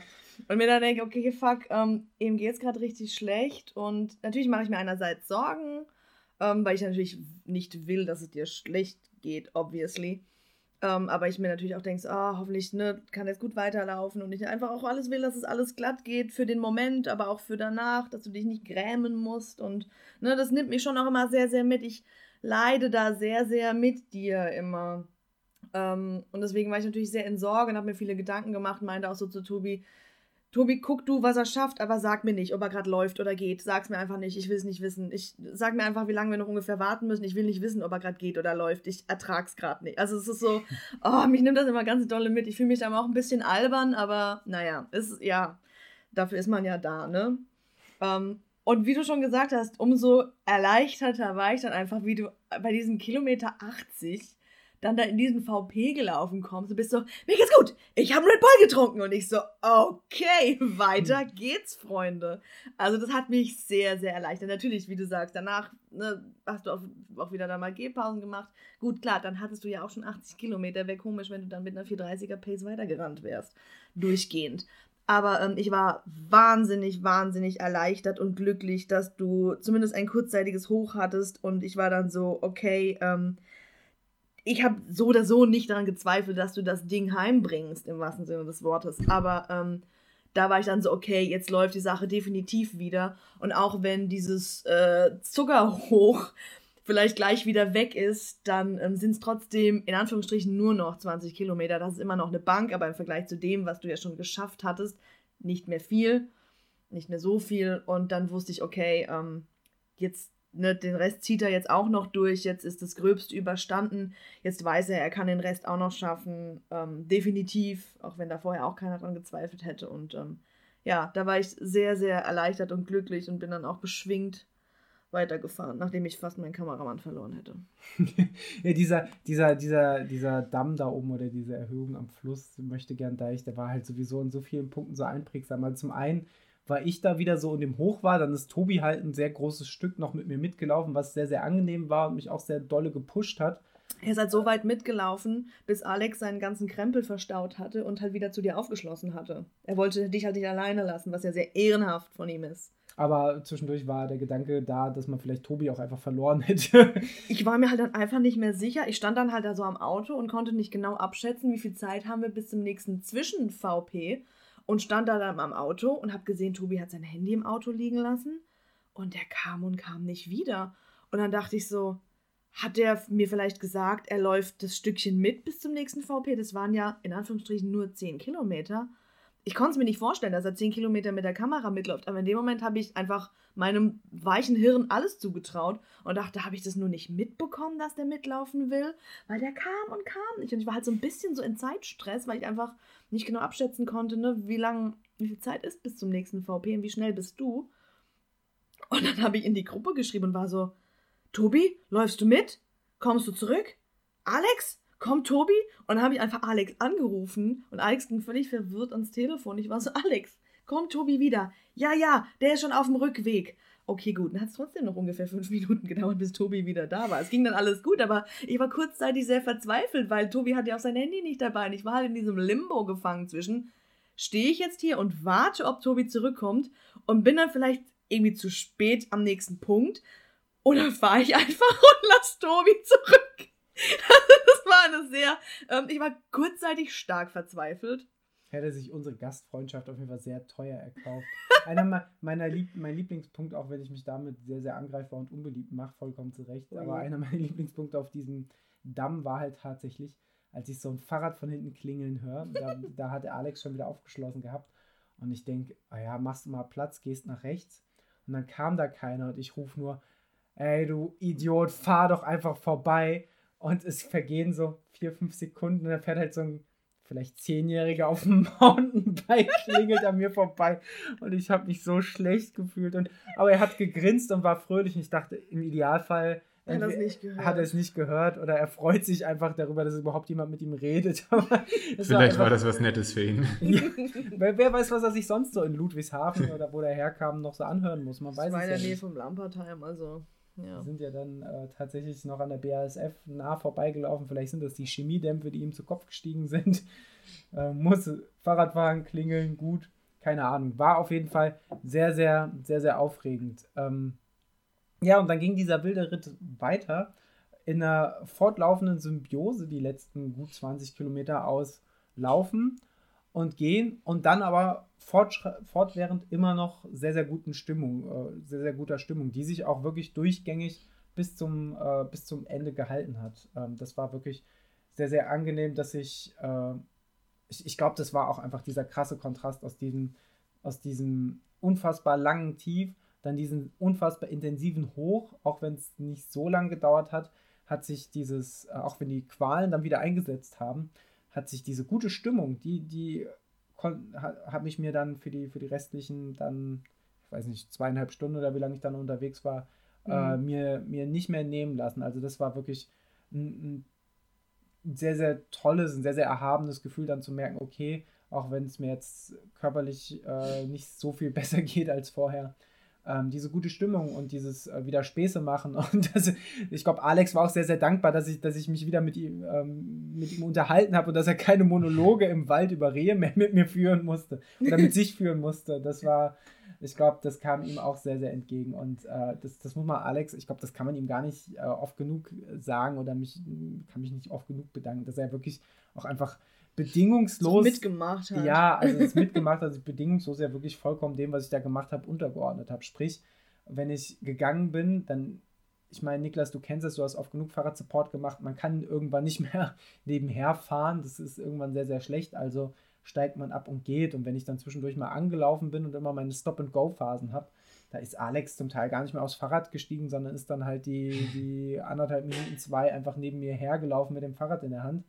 Ähm, und wenn er sich mal aufs Fahrrad gesetzt hat, dann war ich eigentlich schon fast wieder an dem Punkt, dass ich schon wieder äh, ins Gehen übergegangen bin, weil ich dann halt gemerkt habe, okay, äh, es ist dann doch sehr, sehr viel klüger, äh, nicht bis, bis zum Get-No zu laufen und sich dann irgendwie 10 Minuten erholen zu müssen, sondern eben so lang zu laufen bis kurz vorm Get-No und dann aber die Gehpause sehr viel kürzer gestalten zu können. Und so hab, bin ich dann halt mit dieser Taktik ähm, mhm. darum gelaufen, auch wenn ich nach wie vor nicht gut essen konnte und dann kam tatsächlich schon der vorletzte VP bei Kilometer 90 rum, ja.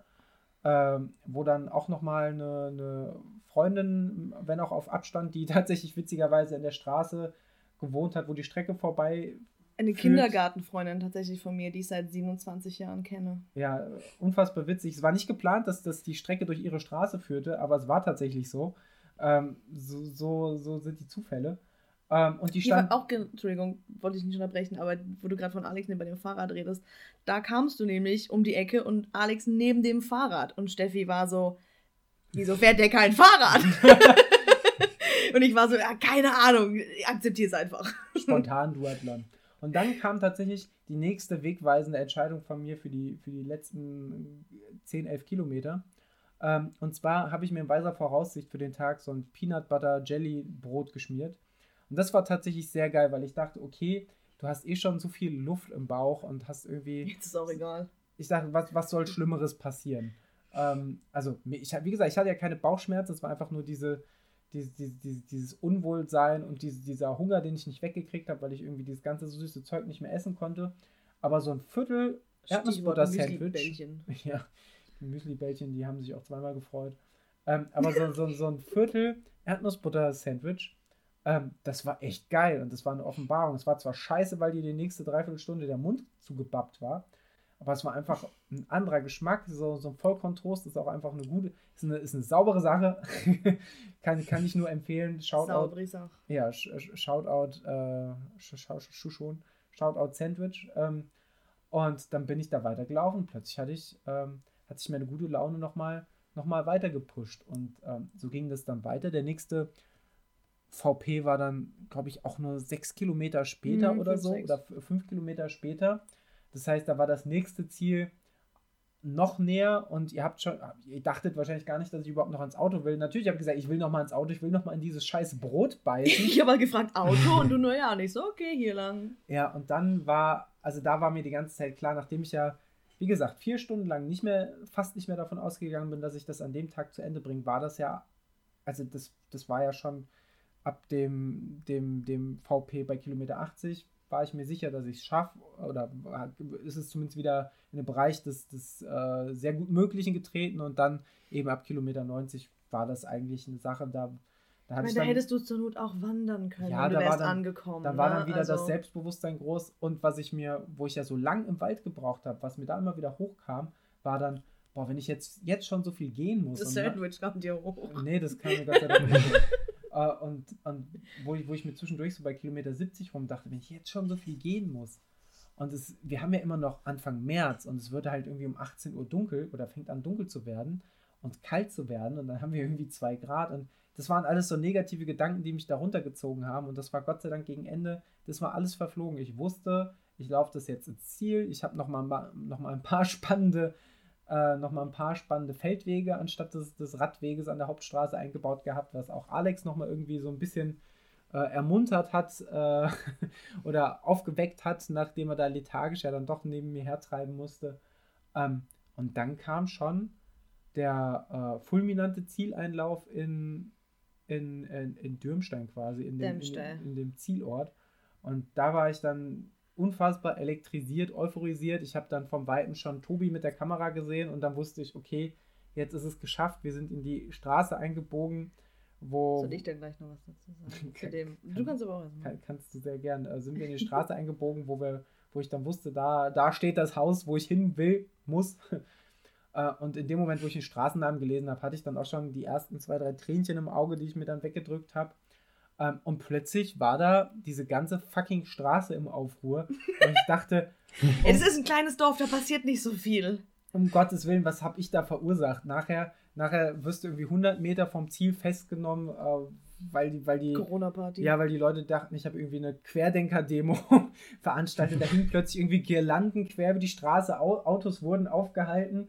Ähm, es war wahnsinnig berührend, wahnsinnig schön aber auch ein wahnsinnig absurdes Bild, weil Leute, die ich in meinem Leben noch nie gesehen habe, so standen da, haben applaudiert und gerufen, da kommt er, der ist 100 Kilometer gelaufen. Ich denke so, ja. Wer seid ihr? Aber, aber wer bist du? Und warum, warum lässt du das Auto nicht durch? es, einfach, es, war es war so schön, aber so absurd gleichermaßen. Einfach, einfach herrlich.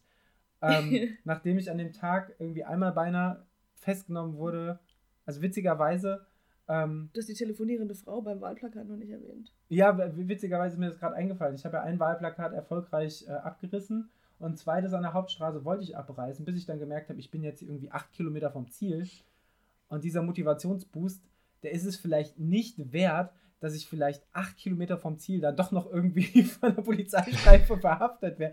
Wenn die das bei Kilometer 50 gemacht hätten, 60 oder 70, scheiß drauf, wäre eine gute Story für einen Podcast gewesen, ganz ehrlich. Aber wenn, du das, wenn dir das acht Kilometer bevor du am Ziel bist passiert, dann ist das einfach Kacke. Auf der anderen Seite dachte ich mir, welcher Polizist, also mal angenommen, der wäre eine Polizeistreife angehalten und hätte mich gefragt. Und dann hätte ich dem die Laufuhr gezeigt. Und, also der sich verarscht gefühlt. Ja, also aus mehreren Sachen. Also entweder hätte er es mir das nicht geglaubt nicht mit, den, meinen, mit den 100 Mann. Kilometern oder er hätte gedacht, wenn jemand so irre ist und 100 Kilometer läuft, der wird doch unterwegs keine Zeit haben, um irgendwie Wahlplakate abzuroppen. Auf die Karte, auf die Karte habe ich dann so ein bisschen, ähm, bisschen, bisschen gesetzt. Irritierenderweise war es aber tatsächlich so, dass an dem Moment, wo ich an diesem Wahlplakat gerobbt habe, auch schon die ersten Autofahrer irgendwie angehalten haben. Ich habe das Plakat hatte von hinten gesehen ja, und habe nicht gesehen, dass es AfD ist. Ja, oder ich, manche Leute wohnen ja auch auf den Dörfern, die hätten gerade ja, dann, äh, ja. sich, sich aufgerufen gefühlt. Auf jeden Fall know. waren schon die ersten Handys dann an den Ohren und ich war sehr, sehr froh, dass ich dann auf dem Feldweg abbiegen konnte und habe dann, äh, naja, aber wir erzählen da auch vielleicht gar nicht so viel drüber, oder? Das wäre auf jeden Fall die Story des, des Jahrhunderts im Podcast gewesen, wenn du dann nach 92 Kilometern noch den Dorfpolizisten abgehängt hättest. stimmt, er hätte, stimmt, er hätte eigentlich nur weglaufen müssen. Hast völlig recht. Ja, so simpel kann es sein. Wer weiß, ob ich diese Transferleistung äh, in dem Moment Stelle noch gebracht hätte. Aber Maria, du wolltest noch was sagen. Ja, nein, nur weil, weil wir es von dem Zieleinlauf und der Straße hatten äh, und die ganzen Leute, die da waren. Ähm, die, die Girlande kam so zustande, dass eine Bekannte von mir irgendwie mitbekommen hatte, dass da Daniel einläuft und 100 Kilometer gelaufen ist, aber dass es auch Quarkbällchen gibt. Und, und sie war dann so, sie hat es bei mir in meiner Instagram-Story gesehen und war dann so, ähm, ja, bring die doch bitte da und da vorbei. Ich so, hey, du wohnst um die Ecke von meinen Eltern, ich bin da morgen, komm vorbei, gib mir eine Dose, ich pack dir ein paar Quarkbällchen rein. Und so war es dann halt auch. Sie kam dann da mit Kind und Kegel also mit Mann und zwei Kindern kam sie dann da an und ich habe ihr ein paar Quarkbällchen in ihre Dose gepackt. Und sie war halt einfach so süß und hatte halt diese lange Faschingsgelande mit so bunten Dreiecken dran, so ein, so ein Wimpelding hatte sie halt bei. Und es war halt einfach so lang, dass man es an der einen Seite ans Hoftor von meinen Eltern knoten konnte. Und auf der anderen Seite, ja, haben die Leute es halt einfach in der Hand gehalten. Und diese zwei Kinder von ihr waren da auch am Start. Und das kleine Mädchen war super happy mit dieser Gelande, da war voll was los. Und dann war zufällig noch ein Nachbar von meinen Eltern auf der Straße, der da war dann, also den kenne ich schon seit Kindesbeinen an, der war da auch so, was ist denn hier los? Und dann haben wir ihm das erklärt und der war dann auch völlig verwirrt, dass es überhaupt möglich ist, diese 100 Kilometer zu laufen. Ist er natürlich auch stehen geblieben und es kamen halt immer wieder Autos vorbei und naja, 3000 Seelendorf, man kennt sich halt. Meine Mutter hat jedem sich ins Fenster gelehnt und jedem erzählt, was hier gerade passiert. Ähm, ja, und wir haben auf jeden Fall die ganze Straße in Aufruhr versetzt. Und ähm, ja, dann war halt da diese, diese Gelande und ich fand das halt auch alles sehr, sehr, sehr schön und sehr, sehr anrührend. Und ja, genau. Also dieser Zieleinlauf, der hatte auf jeden Fall. Äh, Alle haben geschrien. Ja, das, das war auf jeden Fall. Meine Mutter war ganz klar fertig mit den Nerven. war auf jeden Fall ganz klar Wettkampfniveau.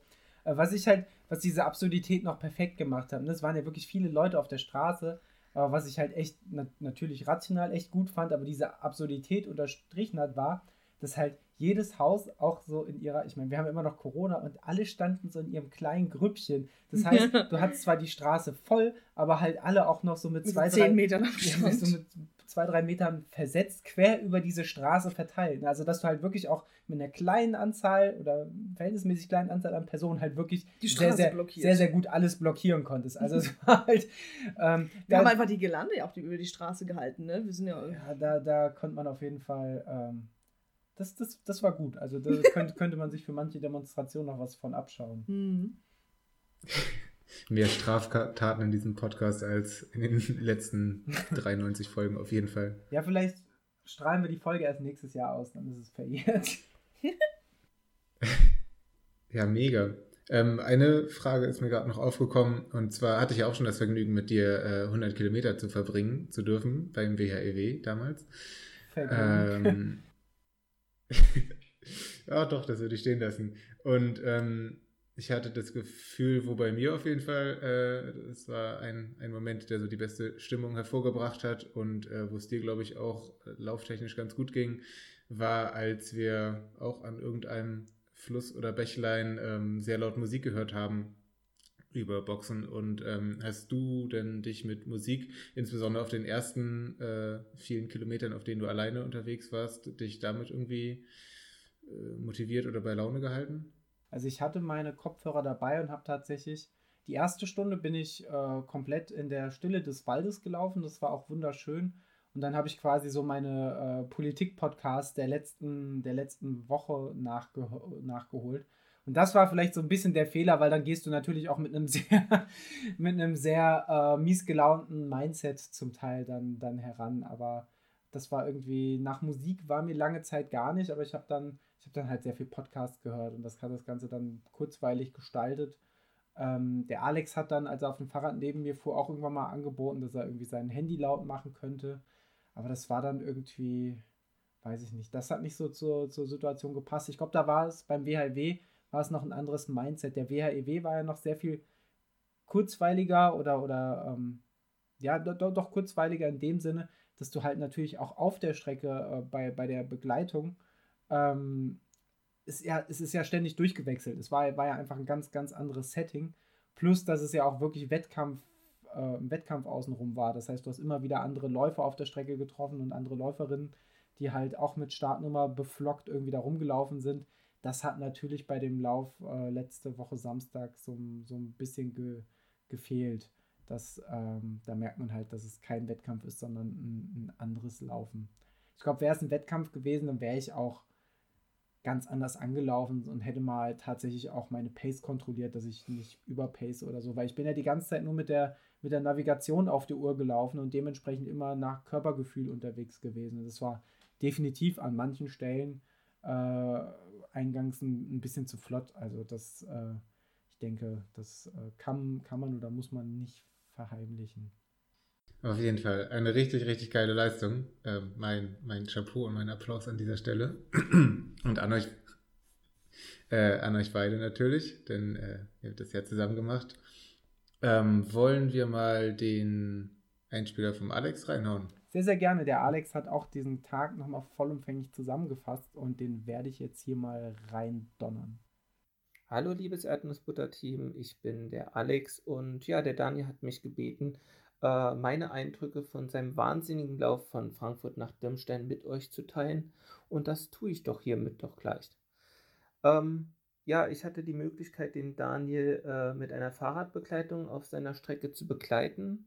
Und zwar bin ich äh, am zweiten Verpflegungspunkt äh, eingestiegen. Das war bei Kilometer 30. Und zwar auf der Burg Frankenstein. Ähm, ja, ich habe mich um 10.30 Uhr absetzen lassen dort. Und kurze Zeit später kam auch schon der Daniel an, äh, kam den Berg hochgekraxelt und bepackt mit äh, neuen Getränken und äh, der Kamera ging es dann direkt los. Äh, noch ein Stück den Berg hoch, bevor es dann auf Flowing Trails runter Richtung Bensheim ging. Ähm, leider äh, waren nicht nur Bergabpassagen dort, sondern auch ein paar unerwartete Steigerungen die äh, ganz schön an den Beinen vom Daniel zerren durften. Ähm, ja, weswegen auch äh, so langsam schwere Beine eingesetzt haben bei ihm. Ähm, umso äh, freudiger waren wir, als wir dann äh, ja bei Kilometer 59 äh, an den nächsten Verpflegungspunkt ankamen, wo wir dann äh, uns beide nochmal mit Verpflegung und auch Getränken ausstatten konnten äh, bevor es auch weiterging Richtung Lorsch. Ja, in Lorsch äh, hatten wir dann das Vergnügen, äh, erstmal einige Zeit an einen Bahnübergang zu warten. Ähm, das hat sehr merklich auch an den Nerven vom Daniel gezerrt, zumal die äh, Schranken schon runtergegangen, bevor der Zug überhaupt in den Bahnhof eingefahren äh, ist, beziehungsweise äh, als wir aufgegangen sind, nachdem der Zug aus dem Bahnhof raus ist und alle Passagiere äh, ein- und ausstiegen ließ. Ne? Ähm, gefühlt waren das schon drei, vier, fünf Minuten, die wir da dumm an dem Bahnübergang rumstanden und äh, ja, gefühlt schon gleich wieder weiter loslaufen wollten. Ähm, ja, kurz nach dem äh, Bahnübergang in Lorsch ging es dann im Wald äh, und das war vielleicht auch eine, eine sehr bedeutende und herausfordernde Passage. Ähm, leider klagten dem Daniel äh, sehr starke Seitenstechen, ähm, die ihn dazu zwangen, äh, in, ins Gehen überzugehen. Ja. Ähm, er hatte sich äh, eigentlich die Stöcke gewünscht, die lagen jedoch im Auto. Ähm, die Nordic Walker, die uns entgegenkamen, hatten leider auch nicht die perfekte Größe, ähm, sodass die ganzen Stöcke entweder zu groß oder zu klein waren, die die bei sich hatten. Ähm, also dort irgendein Nordic Walker zu überfallen, äh, kam leider auch nicht in den Sinn. Ähm, und so haben wir uns dann weiter gequält, beziehungsweise Daniel hat sich weiter gequält ähm, bis er dann irgendwann auch wieder ins Laufen übergehen konnte, die Seitenstechen bezwungen hatte und irgendwie in eine Art äh, Trance gefallen war, ähm, in der er zwischen Laufen und Gehen sich immer abwechseln äh, musste.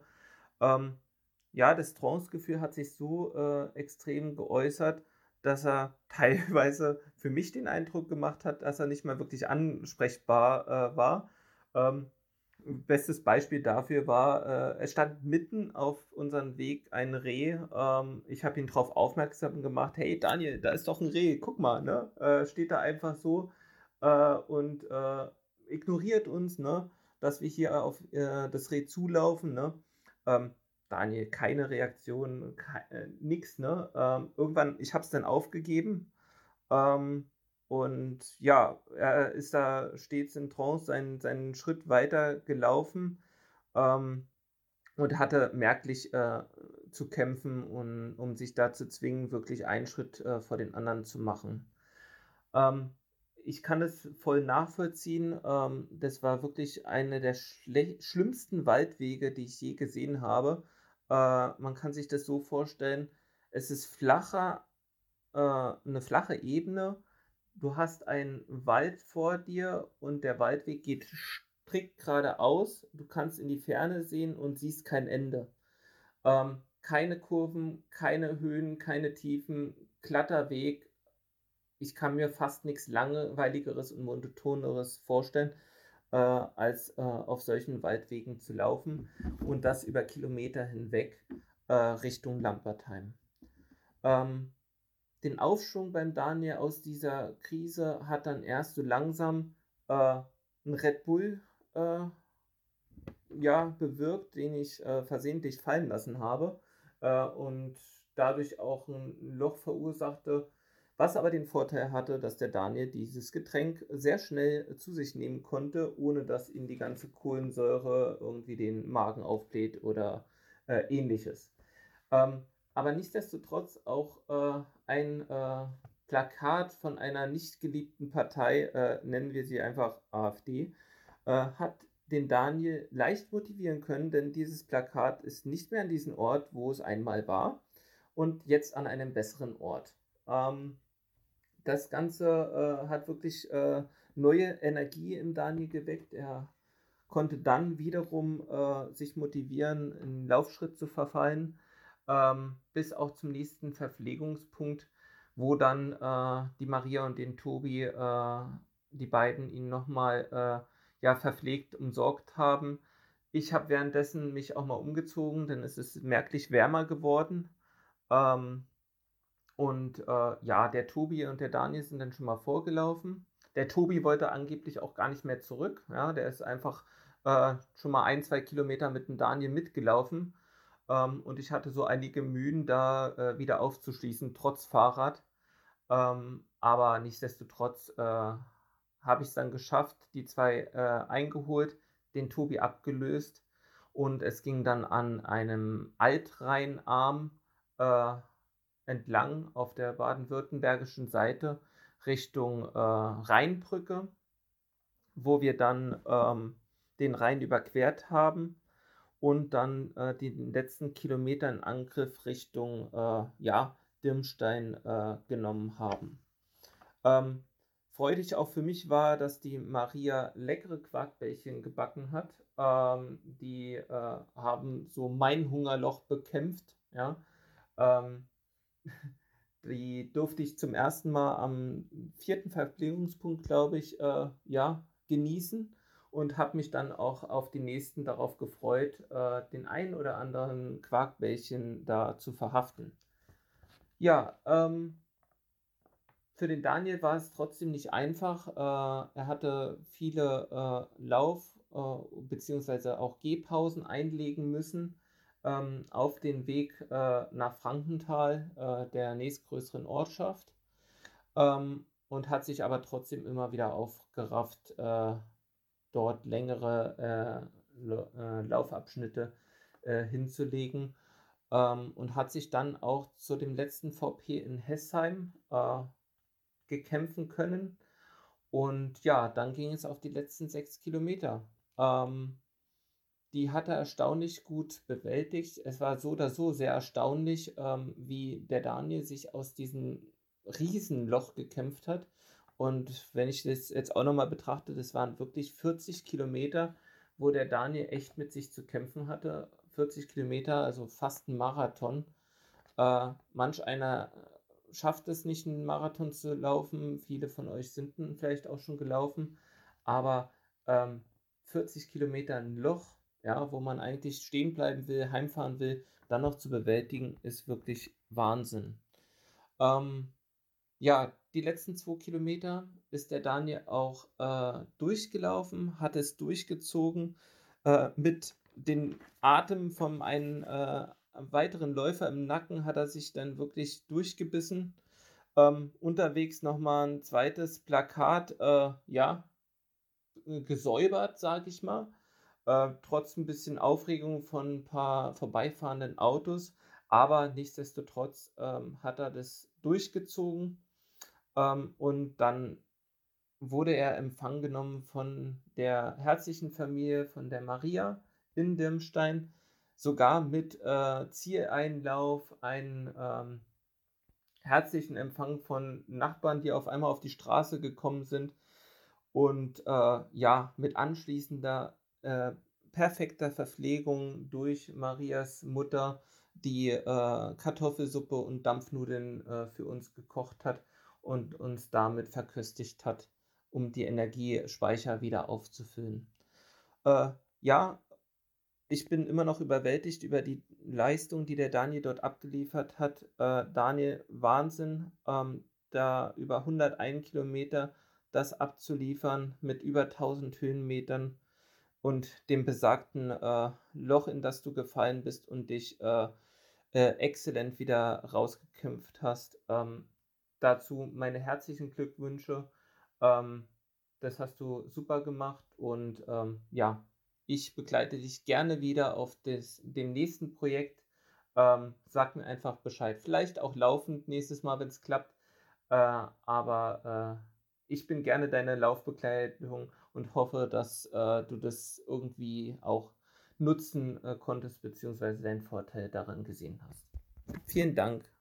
Ja, Niklas, ich muss mal sagen, du glaubst gar nicht, wie wahnsinnig gut das tut, einfach mal so eine Viertelstunde oder zehn Minuten Sprachnachricht dir anzuhören und dir einfach nur den Bauch pinseln zu lassen und einfach lauter Lobpudelei. Aber ich muss zugeben, die Haupterkenntnis dieser Sprachnachricht war für mich. Vielen, vielen lieben Dank, Alex, übrigens an der Stelle für, für die Sprachnachricht und wie ich dir schon oft gesagt habe, auch für die Begleitung generell und an dem Tag.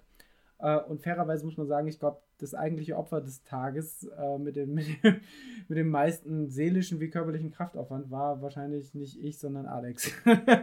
zumindest, zumindest ähm, werden das wahrscheinlich viele HörerInnen ähm, da draußen jetzt so feststellen und naja, so richtig dagegen wehren oder sperren kann ich mich nicht. Äh, enttäuschend fand ich auf jeden Fall, ähm, dass ihr keine Nordic Walker überfallen habt. Das war für mich. Ich glaube, das war für Punkt, alle sehr, sehr, sehr, sehr enttäuschend. ich habe ihn auch gerade gefragt, ob sie einfach die Nordic Walker gefragt haben, was für Maße die Stöcke so haben, ob sie sich die leihen können. Aber Daniel hat verneint. Enttäuschend. Was auf dem 370 Kilometer langen geradeaus Waldweg passiert, bleibt auf dem 370 Kilometer langen geradeaus Waldweg. Okay. Fair. Schade. War auf jeden Fall schön, da reinzuhören. Ähm, wie habt ihr euch denn abends gefühlt? Vielleicht äh, fangen wir mit Maria an. Ich kenne aus meinen äh, Support-Begleitungstagen auf jeden Fall auch das Gefühl, dass man sich abends äh, oder nach einem Wettkampf schon mal mindestens genauso kaputt fühlen kann wie die Person, äh, die gelaufen ist, ähm, gehe ich daher richtig in der Annahme, dass du mental und körperlich am Ende warst. Ja, auf jeden Fall. Also man traut sich ja gar nicht irgendwie was zu sagen oder sowas zu denken, weil logischerweise war es für Daniel anstrengender als für mich. Ich saß viel im Auto. Ähm, aber ich, wir sind ja auch um fünf aufgestanden und so ein Tag, so ein Tag der Achterbahn der Emotionen für mich ähm, hinterlässt dann schon auch seine Spuren. Also ich war schon auch sehr erschlagen und sehr müde am Ende. Ähm, ich war trotzdem die ganze Zeit auf den Beinen, habe geplant, bin Auto gefahren, war natürlich aufmerksam, immer sehr gespannt ähm, und sehr on edge und, und ja, habe da ja, wie ich schon gesagt habe, sehr, sehr mitgelitten. Und es hat mich ja schon auch, äh, ja, bisschen mitgenommen und musste dann am Ende der ganzen Strecke auch nochmal nach Hause fahren, nach Frankfurt dann. Da war ich auch sehr müde. Also mir kam die, die Verpflegung, Shoutout an meine Mutti auch einfach an der Stelle, Ehrenfrau. Vegane äh, Kartoffelsuppe, vegane Dampfnudeln, ein fulminantes Mahl. Ähm, da war ich auch schon sehr, sehr froh dann drum, als es dann vorbei war und wir dann angekommen waren bei meinen Eltern und dann auch Daniel irgendwann zum Glück wohlbehalten ins Ziel gestolpert ist. Ähm, ja, auf jeden Fall sehr anstrengend auch, ähm, auch, auch aus Support-Sicht, aber trotzdem auch einfach aufregend und spaßig und ähm, wie Tobi in seiner Sprachnachricht auch schon gesagt hat, ein sowieso sehr toller Tag. Es wäre immer ein toller Tag gewesen. Aber gerade im Moment war es einfach toll, mal diese Abwechslung zu haben und einen gefühlt normalen Tag zu haben im Anbetracht des letzten Jahres. Also auch, auch das war wirklich, wirklich toll. Ähm, ja, also alles sehr, sehr anstrengend, aber alles, alles auch, auch sehr, sehr toll zusammenfassend. Es war ja auch so unser Grundtenor schon, schon am Tag vorher, dass wir gesagt haben, egal wie das morgen läuft, auch wie das für mich läuft, ähm, wir werden so oder so einen tollen Tag haben und etwas, mm.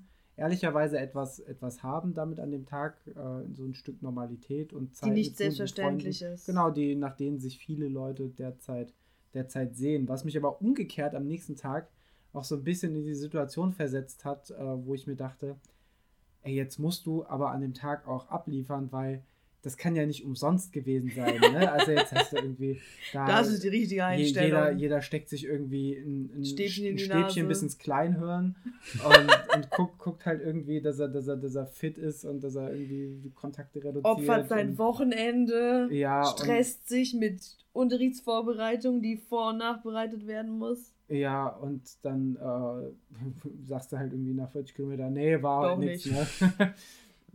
Alle wieder nach Hause. Ja, das wäre schon irgendwie. Stäbchen in die Nase, erst ab 100 Kilometer auf jeden Fall. Ja. nee, also das war, das war irgendwie, ähm, nee, das, da hätte ich auch irgendwie keinen Bock drauf gehabt. Ähm, wäre irgendwie uncool gewesen. Aber so war es, ähm, war es alles in allem. Man, man, traut sich ja fast nicht, das zu sagen. es war ein richtig toller Tag mit all den Höhen. Trau dich das ruhig zu sagen, das oder war's. Mit, mit, was heißt mit all den Tiefen? Es gab eine Tiefe, die, die sehr, sehr langwierig war. Ähm, was mir noch aufgefallen ist, das ist mir ehrlich gesagt erst in der Nachbetrachtung aufgefallen, wie sehr das dann doch auch noch eine Rolle spielt, so un, zumindest für mich im Unterbewusstsein, wenn da ständig so eine Kamera um einen herum ist, weil man nimmt das schnell als gegeben da und findet das, oder ich fand das auch überhaupt nicht störend, im Gegenteil. Aber so Mühe, glaube ich, unterbewusst war es dann bei mir schon so, dass die, die Extremsituation so ein, so ein bisschen mehr zum Vorschein kam. Ne? Also ich bin ja jemand, Niklas, du kennst das äh, vom WHEW, ich kann auch schon sehr theatralisch leiden. Oder ich aus dem Alter. Oder, oder, oder aus so mancher Situation. Ich kann, ich kann auch sehr theatralisch leiden und wenn da so eine Kamera bei ist und dir kommt eh gerade das, das Müsli-Bällchen hoch, dann, dann kommt es vielleicht noch ein bisschen besser hoch. Ich finde das Wort Müsli-Bällchen noch einfach gut. Ja, und, und umgekehrt ist es, ist es aber auch so, wenn, wenn du gerade in der Hochphase bist und dann läuft halt der ohnehin schon sehr, sehr schöne und geschmeidige Tobi vor dir her und hält dir noch die Kamera irgendwie unter die Nase, ähm, dann macht das auch was mit allen und dann, dann, dann trägt das auch noch ein bisschen mehr zu diesem, zu diesem Selbstbewusstsein oder zu diesem Hochgefühl bei. Und wenn es nur ganz leicht und unterbewusst ist und das war also schon exponentiell so ein bisschen. Ja, ne? das, das war schon, das war schon auch eine, eine einmalige Erfahrung, die ich so noch nicht kannte, aber auch wirklich eine sehr, sehr, eine sehr, sehr schöne Erfahrung mit all den, den Leuten an dem Tag. Einfach ein, ein wilder Ritt an dem Tag. Definitiv. Äh, Gedanke, der mir gerade noch gekommen ist. Auf jeden Fall müsst ihr die äh, DIN A4-Zettel, die vier sagenwobenen DIN A4-Zettel aufbewahren. Entweder ihr tackert sie bei euch an die Wand oder ähm, wisst ihr noch damals, Jens Lehmann, WM, Viertelfinale ja. 2006, sein Elfmeterspickzettel. Im Schuh, Daniel, im Socken. Genau, heißt, ähm, Daniel, wenn du dann irgendwann endlich in der deutschen oder irgendeiner anderen Laufnationalmannschaft landest, dann ähm, denke ich mal, könnt ihr die ins Deutsche Laufmuseum reinstellen und. Sehr gut. Ja, Fun Fact, ich hatte diesen Zettel eigentlich weggeworfen schon. Es, sorry, Niklas, ich bin dir gerade ins Wort gefallen. Was hast du gesagt? Nee, ich war schon fertig. Ach so, okay. ja, Fun Fact, ich hatte diesen Zettel, also der, der ist zusammengetackert, ja. Ähm, natürlich war der zusammengetackert. Ähm, ich hatte ihn schon weggeworfen am Wochenende. Ich war so zu Daniel, soll ich das aufheben? Brauchst du das? Er so, nö. Und dann ist mir so aufgefallen, naja, wenn ich hier dabei sein soll, ähm, soll ich mir das vielleicht nochmal angucken und mir nochmal ein paar Gedanken einfach dazu machen, so was ist wo wie passiert und wie habe ich mich vielleicht wo gefühlt und was war so los. Deswegen habe ich ihn aus unserem Papiermüll unter Einsatz meiner ganzen Körperkraft wieder rausgefuddelt. Und jetzt, wo du sagst, okay, ich, wir heben es auf. Hier wird nicht mehr gefuddelt, ganz klar. Fair. Ja. Ich möchte noch ein paar Worte verlieren, die mir tatsächlich am Herzen liegen. Und zwar, äh, wie ich schon gesagt habe, ist es natürlich sehr, sehr angenehm und sehr, sehr Bauchpinselnd sind, Bauchpinseln und Lobpudeln, wenn man sich hier so hinsetzt und ja, wir machen jetzt einen Podcast jetzt schon anderthalb Stunden darüber, wie ich da super toll gelaufen bin und wir hören Sprachnachrichten, wie toll ich das gemacht habe und Maria erzählt, wie toll ich das gemacht habe. Das ist natürlich sehr, sehr angenehm und tut einem natürlich sehr, sehr gut, aber auf der anderen Seite muss man natürlich auch einfach mal sagen oder muss ich sagen, dass es natürlich ohne diese Unterstützung auf gar keinen Fall geklappt hätte, weder ohne die Unterstützung von von, von Tobi und, und Alex, erst recht nicht ohne die Unterstützung von dir, Maria. Ähm, und wie wichtig das einfach ist und dass es mir schwer vorstellt, und das kann man als Schwäche auslegen, muss man aber auch nicht, ähm, dass es mir schwer vorstellt, solche Extremläufe ohne solche Unterstützung zu, zu laufen. Weil das ist für mich, das macht das Ganze mehr zu einem, tatsächlich mehr zu einem Team-Event und zu einem Gruppenevent und Gemeinschaftsevent, ähm, als dass es vielleicht das, das Laufen auf dem Papier hergeben würde. Es macht es halt sowohl versorgungsmäßig schwer vorstellbar als auch mental. Ja, es ist halt einfach, man hat halt nicht das Gefühl, man, man, man läuft nur für sich, sondern man läuft halt irgendwie hm. so für eine, für eine Gruppe an Leuten. Das ist natürlich schon sehr, sehr egozentrisch, das gebe ich zu, die, die, die, das Laufen dann an sich und dass man mehr oder weniger erwartet dann an dem Tag, dass sich alles um einen dreht, aber es ist so ein bisschen, finde ich, vergleichbar mit so einem Teamkapitän von, von so einer Tour de France-Mannschaft. Und man, ja, das klingt so böse, man hat ja auch seine, seine Wasserträger und weiß der Geier was. Ähm, und wenn dann halt äh, Jan Ulrich sich die, die Spritze setzt und mit dem Hilfe der, der, des Ärzteteams und der Wasserträger die Tour de France gewinnt, dann ist das ja auch nicht nur eine Leistung der Medizin, sondern vor allem auch eine, eine Teamleistung. Und so sehe ich das auch wie zum Beispiel damals der WHEW e oder der letzte Samstag, wo ganz klar ist, das hätte ich ohne Unterstützung von euch nicht geschafft. Das steht außer Frage. Du bist mein Jan Ulrich. das ist das Netteste und gleichzeitig Fieseste, was du hier zu mir gesagt hast. das tut mir leid. Ähm, na gut. Ähm, was eine äh, mittlerweile schon Tradition bei uns ist, ist, dass äh, wir ein paar Songs auf die stabile Spotify-Playlist packen. Und ähm, ich würde einfach mal Maria bitten, äh, ein paar Songs draufzuwerfen, die, ähm, ja, vielleicht kannst du ja was zu denen sagen, warum du sie drauf wirfst. Kannst du auch einfach draufwerfen. ich sage auch gerne, warum ich sie draufwerfe. Also ich habe vorher zu Daniel gefragt, wie viele. Und er war so zwei. Und dann bin ich ins Strauchen gekommen und ich war so, darf ich auch drei? Und ähm, dann oh, hat er Mensch. gesagt, ich bin Gast, ich, ich darf alles. Das habe ich mir zu Herzen genommen. Deswegen habe ich jetzt drei ausgewählt.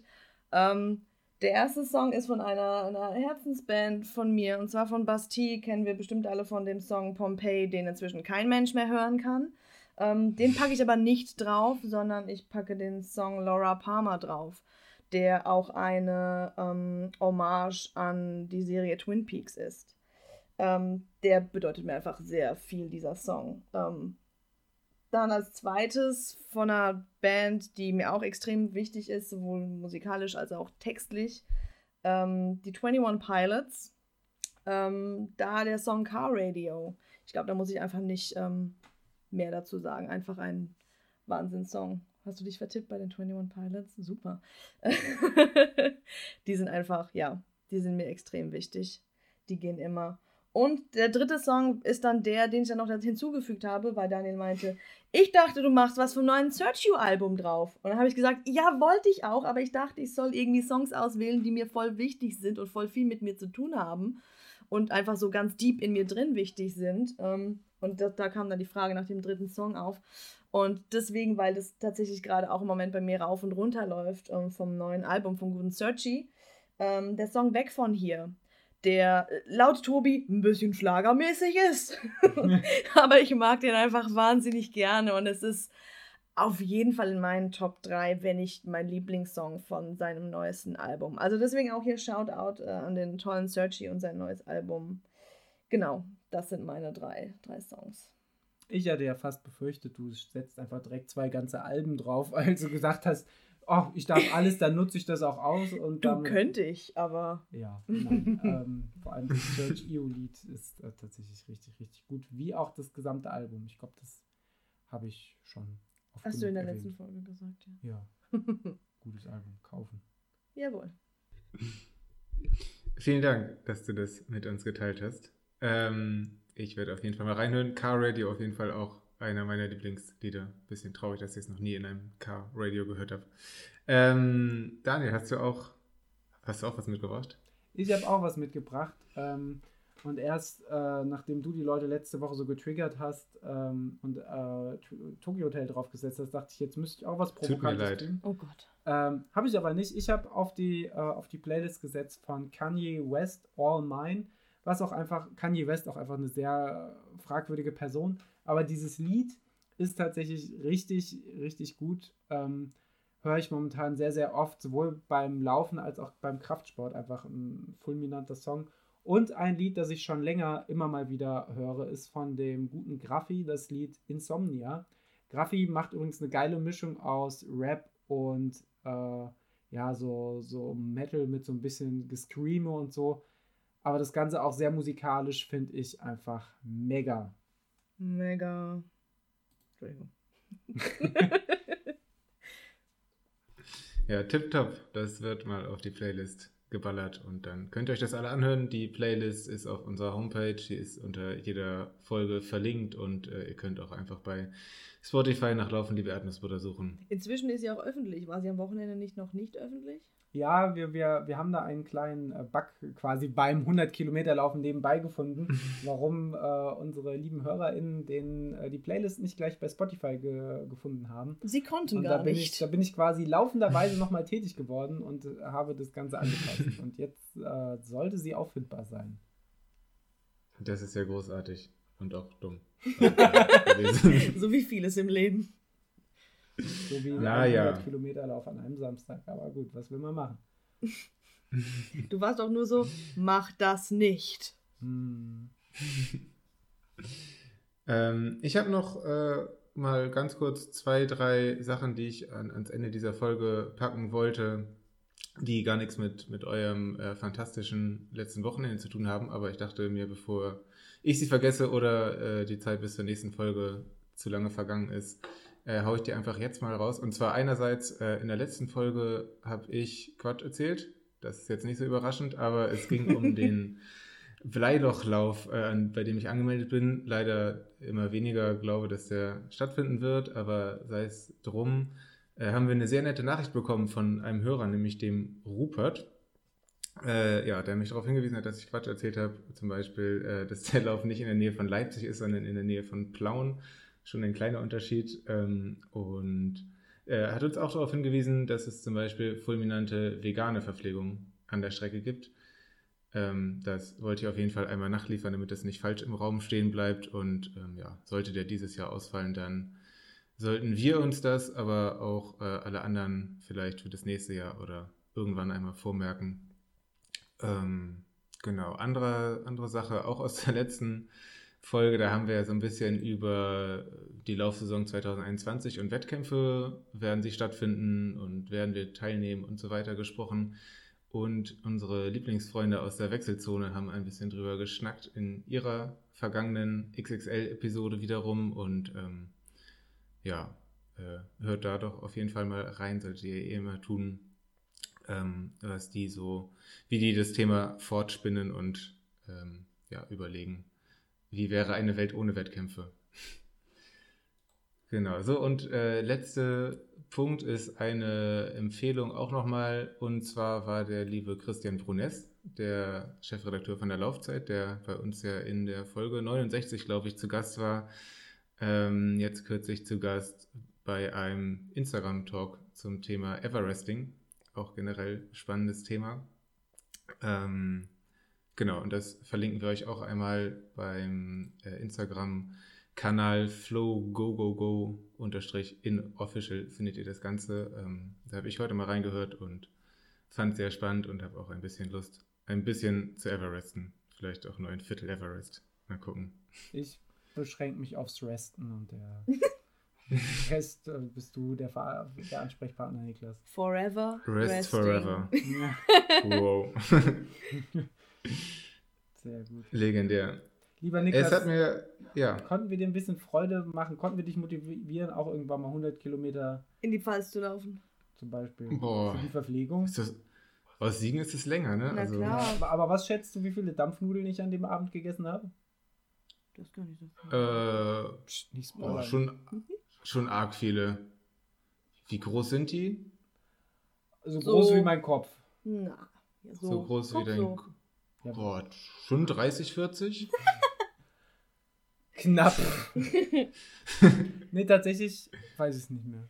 Jetzt guckst du mich an. Naja, du hast, also, ich kann dir auch nicht mehr sagen, vielleicht waren es zwei oder so. Du hast halt einfach an dem Abend jetzt nicht mehr so viel ähm, in dich reinschaufeln können. Dafür hast du am nächsten Tag umso hm. mehr von den übrigen Dampfnudeln dann gegessen. Das Wahrscheinlich so vier oder so. Das die sind halt schon auch wirklich schon so fast unter Teller groß. Das Geile war an den Dampfnudeln. Ich finde, wir sollten nochmal eine Sonderfolge über die Dampfnudeln machen. über die Dampfnudeln meiner Mutter. Entschuldigung. Vielleicht sollten wir dann keine Sonderfolge drüber machen, wenn du das so betonst. Aber ja, das wolltest du sagen. Aber das Faszinierende war ja, dass diese Dampfnudeln, die haben ja an sich durch den Teig so ein bisschen süß geschmeckt und hatten aber so eine Salzkruste. So macht man das, wo ich herkomme. Und das ist das Geilste, wenn du so ausgelockt Hefeteig. von so einem Lauf bist und dann dir einfach da unten so was Salziges reindonnern kannst, nachdem du den ganzen Tag nur süß gefressen hast. Das war schon gut.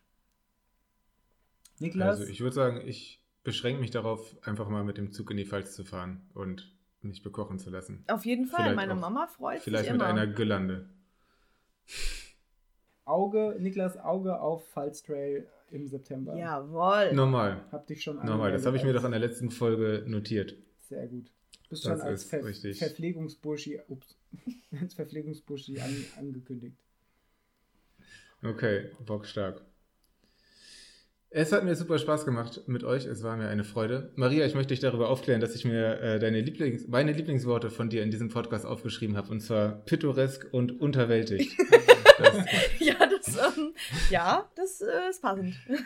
Hat mich auf jeden Fall gefreut, hier neues Vokabular, schlaues Vokabular auch mal in diesem Podcast vorzufinden. ja. Ich habe studiert, ich muss das. Tut den Podcast, glaube ich, auch mal ganz gut. Ähm, ja. Ähm, wie gesagt, vielen Dank, ähm, dass ihr diese Erlebnisse mit, mit mir und mit der ganzen Hörerschaft geteilt habt. Und ähm, ich glaube, ich überlasse euch einfach mal die letzten Worte. Ja, ich sage dann mal Dankeschön, Maria, dass du uns unterstützt hast. Gerne bist du immer wieder willkommen. Wenn, du wenn ich was zu sagen habe. Wenn du in unserem Podcast noch ein paar neue Worte anbringen möchtest. Äh, ich mache einfach so eine Vokabelstunde dann mal. Ist ja mein Metier. Ja, ja, gerne. Nächste Mal mit der Sonderausgabe äh, des Dudens und des Jugendwort des Jahres. Oh Gott. Vielen, vielen lieben Dank. Dankeschön, Niklas, dass du uns so zugehört hast. Und Maria, dir gebühren die letzten Worte. Die letzten Worte, um Gottes Willen. Ja, nicht für es, immer, aber für den Podcast. ja, das hoffe ich doch. Es war mir ein inneres Blumenpflücken, ähm, wie man Blumenpflücken. da war es auch schon dahin mit der Eloquenz. Das, war aber das ging aber schnell. Nein, es war mir ein inneres Blumenpflücken. Ähm, es war äh, sehr, sehr schön und ich hatte keinen Grund zur Aufregung, denn es war wie immer sehr, sehr angenehm mit euch zwei. In diesem Sinne, habt einen schönen Abend oder eine gute Zeit mit diesem Podcast und bis bald. Tschüssi. Tschüss, tschüss. Ciao.